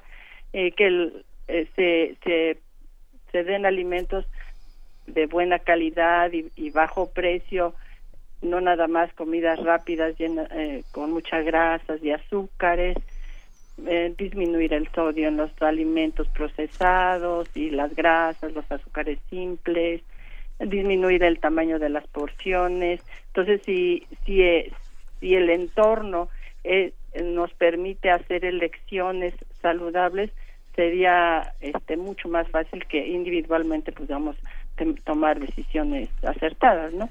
Además, pues la educación en nutrición, ¿no? Por ejemplo, se trata de, de por ejemplo, el, etiquetado, el etiquetado, el etiquetado es muchas veces complicado para entender, entonces tener un etiquetado que ya se está utilizando frontal, donde podamos educar a la población y pueda tener estas elecciones informadas. Justo, doctora Carmen Iñárritu, al respecto del etiquetado, eh, yo he notado, y bueno, y es algo común, que en todos los casos del etiquetado se dan los valores diarios recomendados por, por, por algunas instancias gubernamentales, los valores diarios de ingesta de ciertos productos, pero nunca en el caso de azúcares. Quiero decir, ese, ese eh, espacio queda siempre vacío. Se dice cuánto azúcar tiene el producto, pero no cuáles cuáles son los valores recomendados. Bueno, en la en la etiqueta de que que se pone atrás de la tabla nutrimental, ahí sí debe de indicar la cantidad de azúcares que hay y sobre todo de azúcares libres con respecto a la a la una dieta de 2000 kilocalorías. Ahora, a partir de junio, que se está exigiendo el etiquetado frontal, sí, eh, la exigencia es poner la cantidad de calorías a partir de estos azúcares libres, que son los de mayor riesgo, los monosacáridos y sacáridos como el azúcar, la miel. La alta fructosa. Alta fructosa. Y el porcentaje em, que, que, que nos proveen de la de las 2.000 calorías totales eh, es esa cantidad de azúcar, qué porcentaje provee, que no debería de ser más mayor al 10% de, de nuestra energía total. El 10% de la ingesta diaria total de azúcares por parte de cualquier ser humano, ¿sí? Ajá, sí. Entonces, este, sí, este etiquetado frontal eh, está tratando de, de poner los nutrientes de mayor riesgo para la salud. Entonces, si nos fijamos, los iconos eh, nos, nos informan sobre azúcares libres, sobre sodio, sobre grasas saturadas, grasas totales y los ácidos grasos trans que son más riesgos a la salud y la energía total que provee ese producto es lo que se pretende con este etiquetado frontal que sin embargo ha traído toda serie de discusiones porque si bien ya se ha colocado al frente, ¿no? Ya se ha convertido en un etiquetado frontal, no termina de ser tan claro ni tan em, disuasivo como debería como debería ser o como sucede en otros en otros lugares, ¿no, doctora? O como lo que dicen los el tabaco, ¿no? este producto causa cáncer, bueno, pues este producto puede causar obesidad y una serie de cosas graves por su ingesta eh, eh, sin proporción, ¿no? Claro, sí, claro, este, como que a lo mejor nos dice tiene el 15% de azúcares y nosotros no estamos conscientes que esto es riesgo de grasas. En algunas partes se usa el semáforo, ¿no? Se pone el rojo, verde, amarillo, según si sea o no saludable ese producto. Aquí se está un sello que se le llama sello nutrimental, que es para alimentos que se consideran saludables. Pero bueno, no, no pocos productos lo tienen y y, como digo es muy, es muy difícil para la población en general entender este tipo de etiquetado. Yo creo que sí, sí si realmente se pusiera como tipo semáforo, sería como mucho más claro para la población, porque muchas veces el porcentaje, si no nos dicen, por ejemplo, no debe ser más allá de, de 30% de grasas totales ese producto de, de nuestra dieta, pues no no no lo entendemos. La verdad sí no no han sido claros y y la tabla nutrimental de atrás tampoco es tan clara para la población general. Sí en este sentido cómo fue que que México, que la, la obesidad se convirtió en una epidemia tan grave y con tantas repercusiones en la salud pública en México. ¿Qué pasó? Bueno, pues ya era como una epidemia ya este poco a poco nos nos fue dando como señales no desde las encuestas del 90 sobre todo del de la del 99 a 2006 subió de manera eh, alarmante, ¿no? Y ahora en la 2012 también eh, ha subido la, la, la, el sobrepeso y la obesidad en todos los grupos de edad. Y ahora no ha subido tanto porque ya no ha, no tiene para dónde subir, ¿no? Si ya el 70% de los adultos tienen sobrepeso y obesidad, pues eh, este ya no tiene hasta dónde subir, pero sí eh, ha sido una epidemia que, que ha venido desarrollándose hace más de 15 años y yo creo que no, no tomamos las medidas precautorias suficientes para no habernos dejado llegar hasta hasta esta magnitud de este problema, ¿no? Y eh, la velocidad de crecimiento fue fue alarmante y ya ahora pues ya el impacto en la mortalidad y en la morbilidad en los servicios de, salud pues ya es tal que es muy difícil eh, poder lidiar con este problema de salud pública. ¿Cuánto es mucho, doctora? Quiero decir, ¿cuánto, por ejemplo, nuestra ingesta diaria de, de carbohidratos o de azúcares, ¿hasta cuánto es mucho? Eh, bueno, generalmente lo damos en, en porcentajes y de nuestra dieta es arriba, no sé, del 60% de, de hidratos de carbono, eh, pero comple de todo tipo de, hidratos de carbono. Y de los azúcares 10%, alrededor de unos 50, 90 gramos de, de azúcares es lo, lo, lo que más se permite. 90 gramos de azúcar uh, equivaldría a unas, ¿qué? ¿8 cucharadas de azúcar? Sí, sí, pero, ajá, más o menos, pero bueno, también tenemos que los de azúcares simples, los azúcares simples, por ejemplo, también están la fruta, la lactosa de la leche, entonces no nada más aparte a partir de azúcar, ¿no? Sino más bien a partir de, de, alimentos que, que contienen estos azúcares simples y, y la, la del demás por, porcentaje de los eh, eh, de los de los hidratos de carbono que consumimos deben de ser integrales a partir de cereales integrales por ejemplo las leguminosas también tienen hidratos de carbono y, este y sobre todo pues los cereales no que, que aparte de los hidratos de carbono pues contienen fibra que esa es este esencial para una buena salud intestinal. Sí, y sin embargo, digamos, esta, esta es información que está y, que ha estado continuamente al alcance de la población, que está presente en medios de comunicación, que está presente en, en publicidad gubernamental y sin embargo no disminuye, ¿no? No crece porque ya no tiene para dónde crecer, pero tampoco disminuye el, el, índice de obesidad y de, y de todas las enfermedades que esto conlleva. Eh, ¿cómo, ¿Cómo hacer, digamos, eh, la, la, Organización Mundial de la Salud en días recientes dijo, bueno, hay que, hay que, eh, presentó un plan de cinco años y dice hay que eh, aplicar políticas fiscales, los impuestos a las bebidas azucaradas, a los productos de alto contenido calórico y bajo contenido nutricional, hay que reglamentar la publicidad y el etiquetado, hay que mejorar los ambientes escolares de alimentación y actividad física y la promoción, hay que promover la lactancia materna y la alimentación saludable. Y sin embargo, eh, estamos eh, nada más en el discurso de, parece ser parece ser que en México solo se dicen las cosas pero al momento de, de aplicarlas eh, algo falla entran entran otros intereses Ajá. sí bueno, sí, las principales barreras para este logro de estos acuerdos para la salud alimentaria, pues sí ha sido la, la industria de alimentos y bebidas, ¿no? Ha, ha habido una fuerte oposición porque afectan la economía. Por ejemplo, se hizo el impuesto de los refrescos y ahora, pues como disminuyó el consumo de refrescos, aunque sea poco, pues se está tratando de echar para atrás, ¿no? El etiquetado frontal, pues...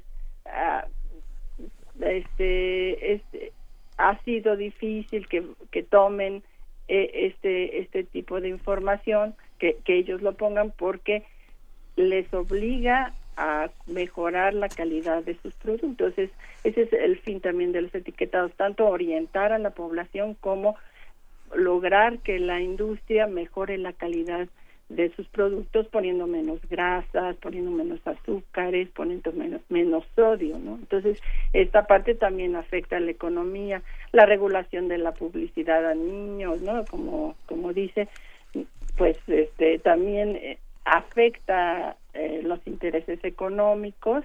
Entonces, pues eh, sí, en el gobierno pues falta transparencia, la planeación, el, la evaluación de los programas, y la focalización de los programas.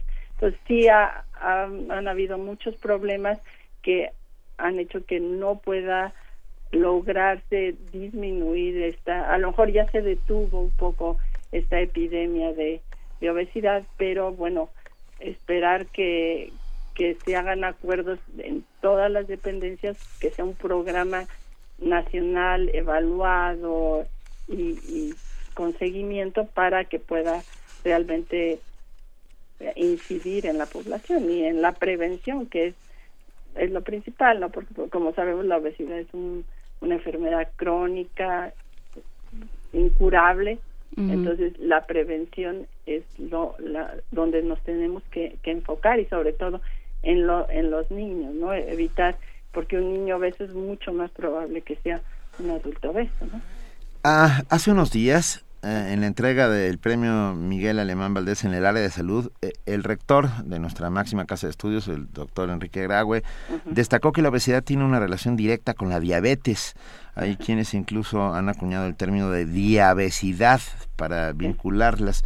Ah, ¿qué, podemos decir al respecto, doctora? Bueno, la bueno, la obesidad es un exceso de tejido adiposo. Este tejido adiposo va a secretar varias hormonas y, factores que y factores que afectan eh, por ejemplo la el, metabolismo de la glucosa. Y además causa el, depósito de grasa en, por ejemplo en el en el hígado en diferente en el hígado en el páncreas que afecta la la resiste, eh, causa resistencia a la insulina. Entonces, esta, esta resistencia a la insulina y, y, el, el, exceso de, de, ácidos grasos que proporciona este tejido adiposo hace que, la, que el, el riesgo de padecer diabetes aumente de manera importante y además que ya está afectando a, a cada vez más jóvenes, ¿no? La diabetes mellitus, que es la que nos eh, que el factor de riesgo más importante es la obesidad antes nada más se veía en el adulto y ahora cada vez se está viendo en adolescentes en, en jóvenes no en jóvenes entonces este es eh, el riesgo no de, de que empezamos a ver estas enfermedades crónicas en edades cada vez más tempranas. Y sin embargo Luisa bien apuntaba que no es un problema de necesariamente de falta de, conocimiento. de conocimiento o falta de acceso a la información. Eh, nos comenta Adam Beldarrain en, en Twitter, a través de nuestro Twitter, que si consideramos que el salario mínimo es de 73 pesos y una comida completa cuesta en promedio 50 pesos, es muy complicado eh, no y, además esa comida completa, quién sabe si sea balanceada. O sea, es muy difícil eh, hablar de, de opciones saludables en una sociedad tan depauperada y con tan pocas opciones. O sea, no, no es, en algunos casos sí será una elección, una alimentación poco saludable, en otros, eh, pues también es, es, es a lo que hay acceso. Claro. ¿Qué se hace? ¿Qué se hace desde la salud pública? Bueno, pues eh, sí, es verdad, se trata de de educar a la población a partir, por ejemplo, que la jarra del, del saludable, que el plato del bien comer, pero claro, eh, son opciones que, que muchas veces no tenemos a la mano de bajo costo, ¿no? Entonces, siempre si vamos, eh, por ejemplo, a la comida rápido, nos pueden ofrecer a lo mejor eh, por veintitantos pesos una comida que que nos que nos llena como que nos llena de en cuanto a, a energía no pero si queremos nosotros tener una, una alimentación saludable, eh, frutas, verduras, etcétera, es mucho más caro. Siento que somos un país eh, megadiverso donde tenemos muchas opciones de frutas, verduras de temporada y buena de buen precio y, y, de buena calidad.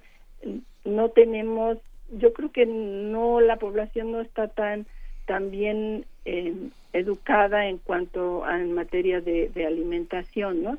Porque no muchas veces elegimos el refresco al, al agua simple entonces no, no tenemos este mucha esta ah, esta educación en materia de, de nutrición y claro la economía si con un, un este un salario mínimo para una familia pues de la, la única cosa que recomendamos es la combinación de cereales y leguminosas, frijoles con tortillas, con arroz y un poco de, de verduras de, de, de bajo precio para poder tener una alimentación más o menos balanceada. Y bueno pues la, las los programas de gobierno en cuanto a los niños en cuanto a, a la leche por ejemplo la leche liconza los es lo que se trata a veces el gobierno de solventar en ese aspecto, pero sí, en realidad con un, salario mínimo no.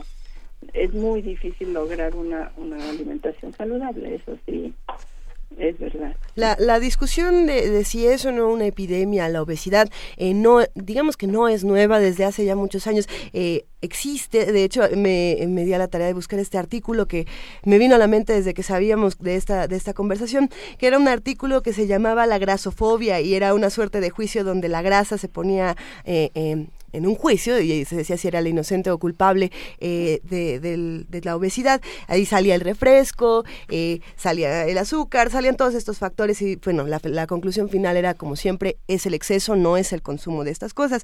Eh, la OMS tiene por supuesto una serie de recomendaciones, dice que es el año mundial de las legumbres, por un lado para fomentar las comidas saludables y hay muchas estrategias, podemos estar en contacto con todas estas estrategias, podemos informarnos de lo que ha ocurrido desde hace muchos años con, con la obesidad, pero me gustaría preguntarte, Carmen, ¿qué es lo que se hace desde la universidad para combatir la obesidad? ¿Qué es lo que se hace en CEU, por ejemplo? Bueno, aquí en CEU, bueno, hay, hay investigación, sobre todo en donde yo estoy, investigación epidemiológica en cuanto a estos problemas. Hemos hecho alguna, algunas campañas de alimentación saludable y ejercicio y, y estamos tratando de evaluar el, el estado de nutrición de ahorita empezamos con la Escuela eh, Nacional de Enfermería para evaluar el estado de nutrición de los estudiantes, pero bueno, también tenemos ese mismo problema. Afuera de, de la UNAM no hay elecciones baratas ni dentro. saludables, o sea, justo aquí afuera de la UNAM, por ejemplo, los estudiantes de medicina no tienen tiempo para hacer ejercicio.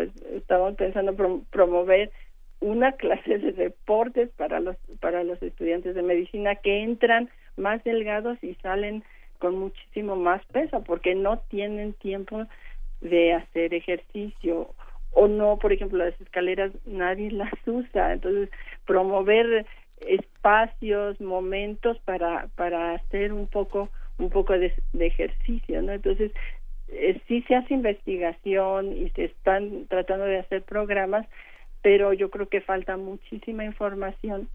Eh, también tienen, por ejemplo, los médicos ahí aquí clases de, de nutrición porque en realidad a quien se les pregunta siempre qué puedo comer, qué no puedo comer es a ellos. Entonces deben de estar mucho más preparados en cuanto a, a qué es una alimentación saludable en la salud y en la enfermedad, ¿no? Entonces, eso es lo que se está, bueno, tratando de hacer, pero sí, yo sé que hace falta mucho, este, y sobre todo, pues, la prevención, la prevención, tratar de informar a la población de los riesgos a la salud de la, de la obesidad, ¿no?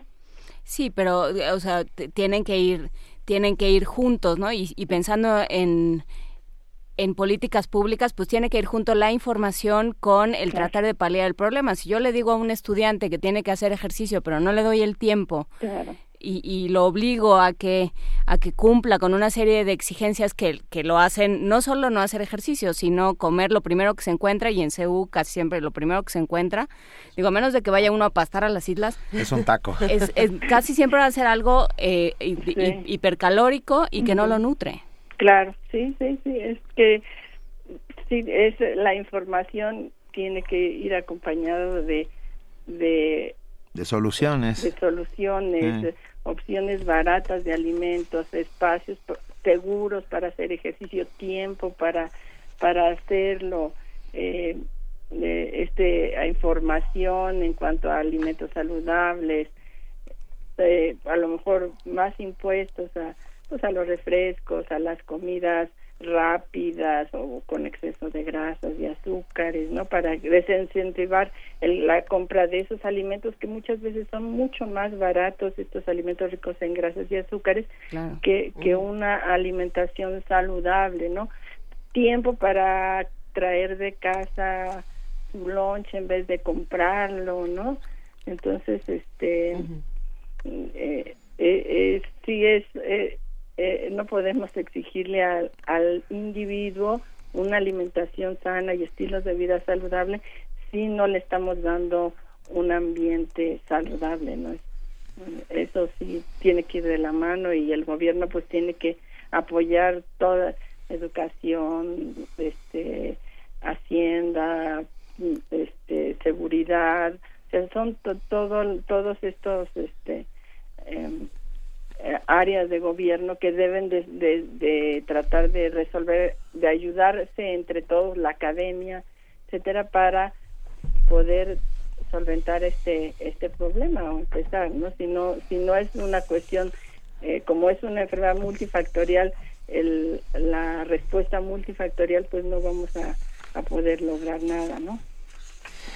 Así es, eh, es un problema de todos y entre todos tenemos que resolverlo desde múltiples trincheras, como muy bien dice. Muchas gracias, doctora Carmen Iñárritu, académica del Departamento de Salud Pública de la Facultad de Medicina y nutrióloga con especialidad en obesidad. Gracias por estar con nosotros. muchas gracias a ustedes. Hasta luego. Un gran abrazo, hasta luego. Gracias, hasta luego. Primer movimiento donde todos rugen, el puma ronronea.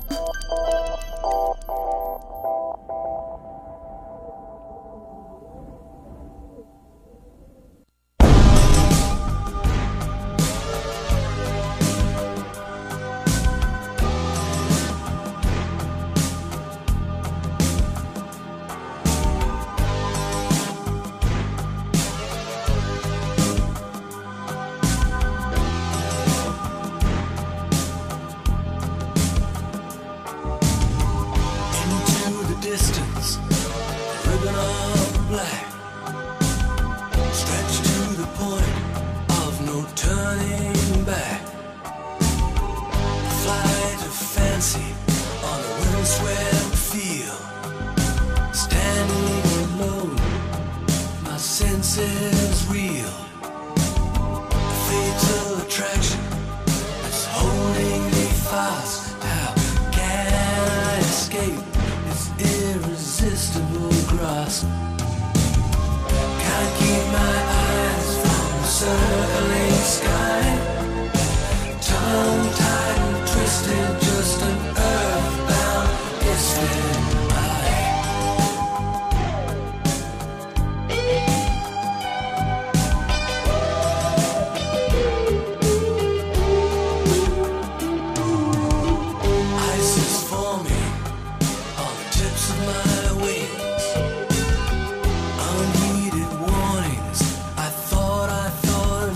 everything.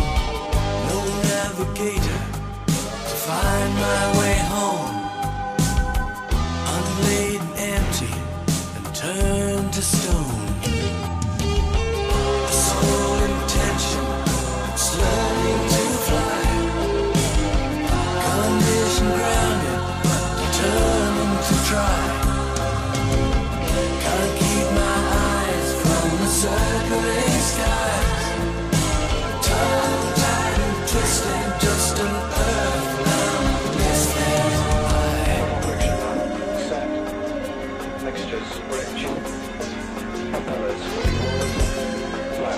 exercise.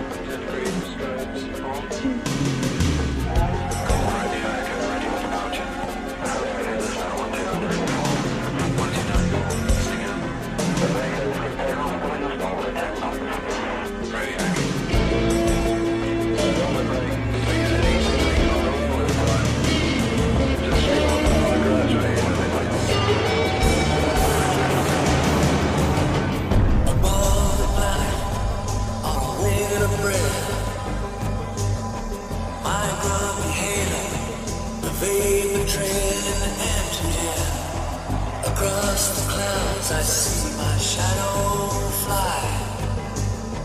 Out of the corner of my eye. Dream by the morning light. Could blow this soul right through the roof of the night. There's no sensation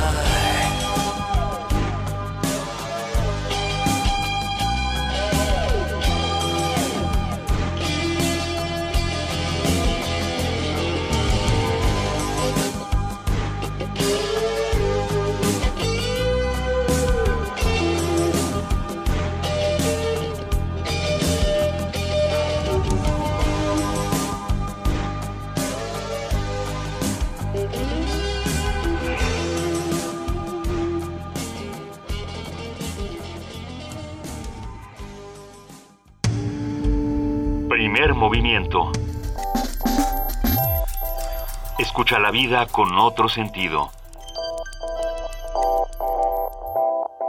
Hay quienes dicen que hay dos, dos tipos de Pink Floyd, el de, el de Roger Waters y el de Gilmore, por supuesto. Esto es Learning to Fly, de, precisamente, digamos, del lado de Gilmore, que, que es la, la segunda canción de este álbum, A Momentary Lapse of Reason, que saca Pink Floyd en el 87. Es una joya, como todo lo que hace Pink Floyd. Eh, siempre está esta discusión de cuál les gusta más, si Roger Waters con The Wall o Pink Floyd con, con, con David Gilmour. Habrá que preguntarle a los radioescuchas cuál prefieren. Yo prefiero a Roger Waters, pero bueno. ¿Sí? Eh, sí, pero será que yo ya soy muy mayor. Y, y va a volver con su, con su espectáculo de The Wall, seguramente regresa, o sea que valdrá la pena eh, echarle una, una nueva revisada a todo lo que ha hecho Pink Floyd y cómo cambió la historia de la música. En este momento, ahora vamos a platicar con Jorge Linares, él es coordinador del programa universitario de bioética y como siempre, cada semana nos trae estas controversias eh, del mundo de la bioética que se ponen re buenas. Buenos días, Jorge Linares, ¿cómo estás? Hola Luisa, buenos días Benito, Juana Inés, ¿cómo les va? Buenos días. ¿Cómo va todo? Cuéntanos, por favor. Pues miren, fíjense que el tema de la gestación subrogada, a veces mal dicho maternidad subrogada porque no es la maternidad sino la gestación, eh, pues es- se está discutiendo ya en México. Eh, ha habido iniciativas en el, en, en el Congreso para prohibir todo y para regularla. La verdad es que se ha practicado ya en México, hay muchas clínicas que, que lo promueven y el Estado de Tabasco eh, hizo eh, aprobó una modificación en el Código Civil en enero de este año para regular la maternidad, la gestación subrogada eh, en ese estado eh, con una, una regulación a partir de un, de un contrato notariado que establece unas reglas, mujeres de 25 a 35 años que puedan pues, establecer un contrato con otras parejas para para rentar literalmente su su, su vientre y su útero para gestar eh, a otro a otro este feto, ¿no? Y eh, entonces la PGR, fiel a su tradición eh, conservadora, impugnó la reforma al Código Civil y esto ya ha llegado a la Suprema Corte de Justicia de la Nación para ver si esta esta reforma de la del Código Civil es constitucional o no es constitucional y esto pues eh, levanta otro otro tema más otro tema más que tiene que resolver la, la Corte en los próximos meses de si esto eh, contraviene o no los derechos fundamentales de las personas. La verdad es que yo no veo por dónde esto tenga sentido eh, esta impugnación de la PGR y lo que sí muestra es que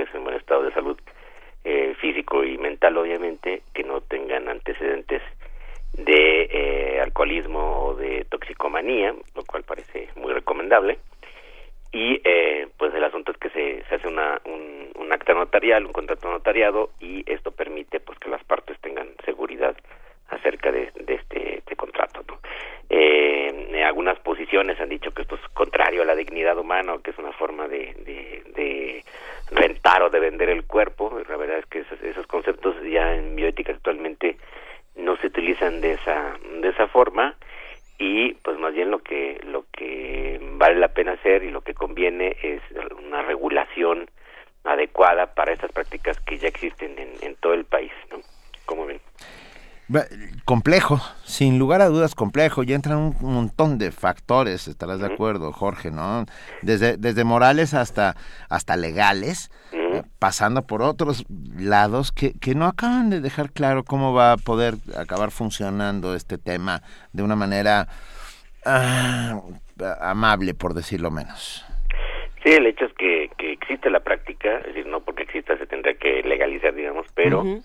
eh, si no está bien regulada, si no está regulada, pues eh, es- se deja la puerta abierta para que se cometan irregularidades y abusos contra las mujeres que seguramente en muchos casos eh, eh, estarán dispuestas a entrar esta en este convenio, en este contrato, pues por necesidad económica, esa es la realidad, ¿no? Sí, Jorge, ¿tú qué tipo de regulación eh, piensas que sería la más adecuada para, para una situación como esta, que sí, sin duda deja eh, muchísimo de qué hablar y tiene, tiene lados, bueno, es que te- uno realmente puede empatizar con todos los lados o con ninguno, ¿no? Esa es la cosa. Sí, yo creo que, eh, bueno, est- estas previsiones, eh, tanto de médicas como de, de, un, de un acuerdo bien, bien informado entre las dos partes, ¿no? Eh, lo que ha habido en otros países eh, eh, típicamente es que entonces algunas mujeres que, que gestan, que, contratan sus, sus úteros, después reclaman la maternidad no legal de, de los bebés ya nacidos y esto pues no debe estar permitido y eso es lo que hace un contrato, o sea, se renuncia a la a la, a la tutela jurídica, digamos, y eh, lo que se hace es establecer un convenio para ayudar a otra persona a gestar por medio de un, de un pago. En muchos casos pues, también se busca que sean familiares, entonces no haya un convenio comercial, digamos, ¿no? Eso sería aparentemente más adecuado. No elimina los posibles conflictos, pero sí permite una, una regulación y sobre todo la intervención médica para que se haga en buenas condiciones, ¿no? En otros casos, eh, bueno, se podría pensar que si no está bien regulado, pues se presta a, a una un contrato muy desigual entre personas que, que puedan pagar esta, esta esta práctica y las mujeres que necesitan de, un ingreso pues se vean sometidas a un, a un convenio muy desventajoso a condiciones negativas etcétera no porque en otros en otros países sí ahí establecen los convenios que entonces la mujer tiene que comprometerse por ejemplo a no tomar ninguna sustancia peligrosa a llevar una vida este social muy muy tranquila muy apacible etcétera hay otro tipo de compromisos que se puede o no establecer en, en los convenios y eso no sé hasta dónde lo puede regular la ley es como de sentido común pero vamos con que se garantice que las mujeres que eh, estarían dispuestas a a rentar sus úteros mantengan eh, en general una buena salud, no debería haber ningún problema. Sí. Bien, es Tabasco, el laboratorio social donde está empezando a, a, a- a haber una discusión que tendrá que ser nacional, sin lugar a dudas, Jorge. Yo creo que sí, eh, bueno, si este Estado pasará como eh, otros eh, asuntos, por ejemplo, la la legalización de los el matrimonio entre personas del mismo sexo que en el Distrito Federal eh, ya se hizo, pues entonces la gente de otras partes del país puede venir acá. Igual irían muchas personas a Tabasco a, a hacer esta, estos convenios ya eh, legalizados. Pero en principio eh, es, es más bien el, el inicio como para que se discuta a nivel eh, federal y pueda haber una regulación porque en la ley general de salud no existe este este este concepto de gestación subrogada no o sea la ley está atrasada con respecto a la, todas las técnicas de reproducción asistida que podría haber otra por gametos que eh, post-mortem, digamos, que se guardan eh, los gametos de una u otra de las de las de, de los progenitores y después de que mueren pueden ser utilizados, ¿no? Porque están congelados y entonces esto a veces ha generado también algunos algunos conflictos. Ahí bastaría con que se dejara una voluntad anticipada o algo así para poder utilizarlos y gestar a un, a un nuevo ser humano. Eh, para despedirnos, para ir cerrando esta conversación, Jorge, eh, ¿tú, qué, ¿tú qué piensas de la relación? Ay, no, no, bueno, sí. ¿Qué, ¿Qué, opinas de la relación que podría tener eh, precisamente esta práctica con la adopción?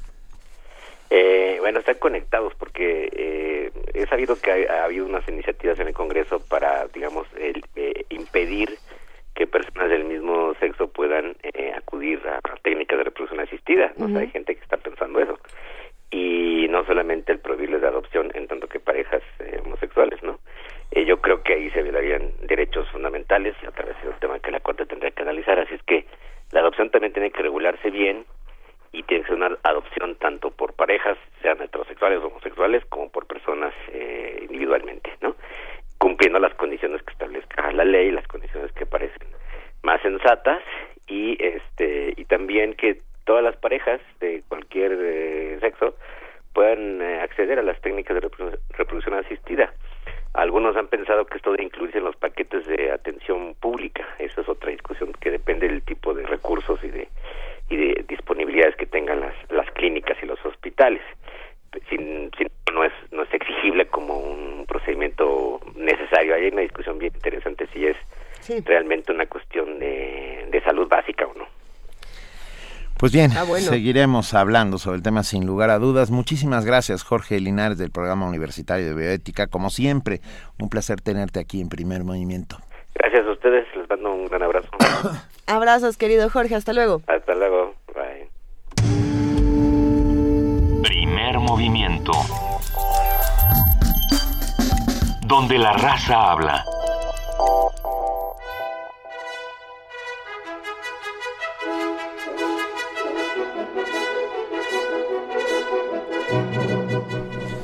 Siendo las 9 de la mañana con 53 minutos, llega nuestra compañera y amiga Vania Nuche. Hola Vania. Hola, hola, ¿cómo están todos? Muy buen día. ¿Cómo Buenos estás, días. querida Vania? Muy bien, gracias a todos. Muy buen día. ¿Qué va a pasar hoy, hoy en Radio UNAM? En Radio UNAM, a través del 860 de AM, en consulta Escuchen Consultoría Fiscal Universitaria a las 12 horas con todos los temas fiscales más importantes y vigentes de nuestro país. Más tarde a las 2, Letras al Vuelo. Recuerden que es el programa donde pueden enterarse sobre todas las publicaciones de la Dirección de Literatura de la UNAM. Y a las 5 de la tarde, El Cine y la Crítica de Carlos Monsiváis. Más tarde, a las 6, tenemos nuestra barra de radiodramas. Hoy disfruten Amorosos Fantasmas, dirigido por Dora Guzmán, disponible hasta el 4 de marzo. Y en la noche, a las 11, no se pierdan la serie La nave, la llave, la clave, el ave del tiempo. Hoy escuchen Energía rampante de Leonard Woolf. A través del 96.1 de FM los invitamos a que escuchen Biografía sin punto final. Hoy presentamos la biografía de Miguel Hernández en punto de la una de la tarde. Esto es dentro de nuestro Buffet Babel. Recuerden que pueden disfrutarlo hasta las 4 de la tarde. Tenemos el retorno a la razón. En punto de las 8 de la noche es el diario vivo del Festival Internacional de Cine de la UNAM. Estamos transmitiendo en vivo desde las sedes de la, del FICUNAM, la Sala Miguel Covarrubias y el antiguo Palacio de la Inquisición. Disfrútenlo hasta el 2 de marzo con grandes programas, cápsulas sobre las secciones del festival, entrevistas a los programadores y también entrevistas con directores de cine. No se lo pierdan, también lo pueden escuchar los fines de semana. A las 9 de la noche tenemos resistencia modulada, hoy los muerde lenguas siguen con el tema de la traducción y leerán poemas traducidos y testimonio de, la, de oídas desveden, desvédense, desvélense, Eso. perdón. Ah, un poquito. Y, y la veda también, sí, de todo un poco, Vania. Hoy eh, a la una de la mañana disfruten la segunda parte de la semblanza autobiográfica del percusionista mexicano uh -huh. Juan Carlos Cirujeda. No se lo pierdan a la una de la mañana y recuerden que en nuestra página de internet www.radiounam.unam.mx pueden enterarse de todos nuestros programas a detalle y síganos en redes sociales como arroba Radio UNAM. Que tengan un excelente día. Gran día, Nos querida Vania. Gracias, Vania. Gracias. Gracias. Y mañana ya es jueves. Mañana, mañana es jueves. Ya es jueves. ¿Qué pasa mañana? Ah. Pasa de todo. No, de vamos, a hablar, pasa. vamos a hablar en, en autoayuda, vamos a escuchar música latinoamericana, vamos a hacer un viaje, un recorrido guiado por la música latinoamericana con Gastón García Marinozzi y todo aquello que ustedes quieran escuchar y todo lo que implica para ustedes la música latinoamericana y la música sudamericana, pues la escucharemos, lo platicaremos y estaremos haciendo esta este recorrido acompañado. ¿Esto quiere decir que se suma un nuevo curador musical, un nuevo gurú musical aquí a primer movimiento? Pues la ventaja de este espacio es que siempre se van sumando voces, ¿no? Se van sumando presenciales, se van sumando a través de redes sociales, a través de Facebook, todo lo leemos, todo lo todo lo metabolizamos, todo lo lo escuchamos aquí en primer movimiento y lo integramos a nuestro trabajo. Muchísimas gracias a todos y pues nos escuchamos mañana. Sí, muchas gracias de verdad a todos, incluso a Loliel que dice, la pregunta es obvia, David Gilmour Waters solo ha aprovechado la parte comercial y una sola canción, The Wall. Bueno, el disco es un disco completo. Es que sí es una discusión, es, una larga discusión. Porque Pero además Waters no solamente hizo The Wall. Ah, Va- Vanguardia Vieja también apoya a Gilmore. Por ahí ya hay varios que están apoyando a, Gilmore. está bien. Pero Roger Waters también tenía lo suyo. Pues claro que lo tenía. Yo sí le voy a Gilmore, pero. Waters tenía lo suyo. Aquí, yo también le voy a Gilmore, pero Waters, Waters. este, pues vamos a... Ya nos vamos. Sí, nos vamos. Ya no- sí, nos vamos, pero nos vamos a ir con una rola. Ah, no, antes tenemos que agradecer a todos los que hacen posible diariamente Primer Movimiento. Es Sí, un agradecer a todos los que nos escriben, privilegio. Benito. Eh, Y bueno, claro, a- agradecer a todos los que nos escriben. Adam, Be- Adam Beldarrain, eh, Loliel, Doctor Ockvin, Mi- Miri Saque, Re Guillermo, Eduardo Lima, Águila, todos los que están todos los días con nosotros haciendo comunidad. ¿Y saben qué? Nos vamos con The Wall. Pero, gracias, que haya querida. Yo, nada más, eh, muchísimas gracias a quien nos recordó en, en redes sociales la película Precious, porque sí tiene, Es cierto. tiene ese otro lado que no pasa por, por saber que las grasas engordan, sino que la obesidad es un problema mucho más grave. Mucho más grave. Gracias, Juana Inés de esa. Muchas Gracias, querida Luisa Iglesias. Muchísimas gracias, Juana Inés. Muchísimas gracias, Benito. Nos escuchamos mañana de 7 a 10. Esto fue Primer Movimiento. El mundo desde la universidad y The Wall. When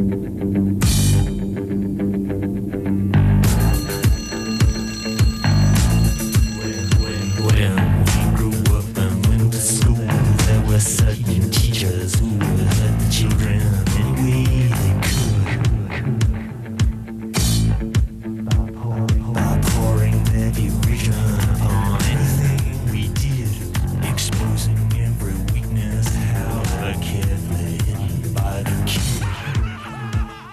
Here, laddie? Mysterious scribblings? A secret code? No. Poems, no less. Poems, everybody! the laddie reckons himself a poet. Money, get back. I'm all right, Jack. Keep your hands off my stack. New car, caviar, four-star daydream. Think I'll buy me a football. Absolute rubbish, laddie. Get on with your work. Repeat after me. An acre is the area of a rectangle whose length is one furlong and whose width is one We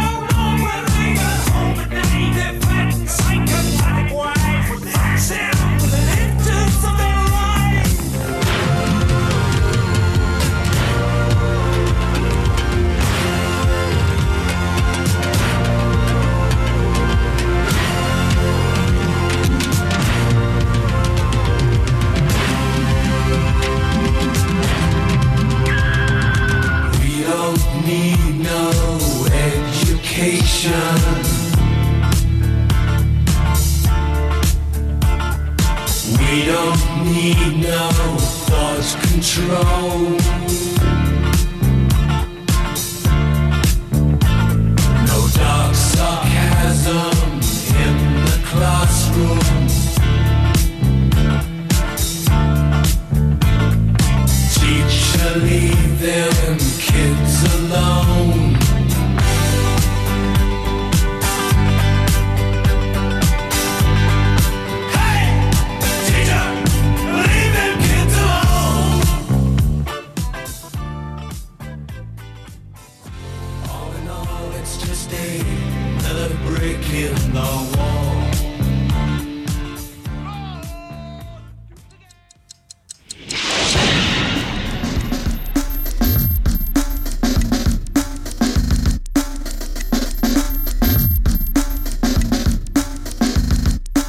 Coordinación de Difusión Cultural de la UNAM y Radio UNAM presentaron Primer Movimiento. El mundo desde la universidad.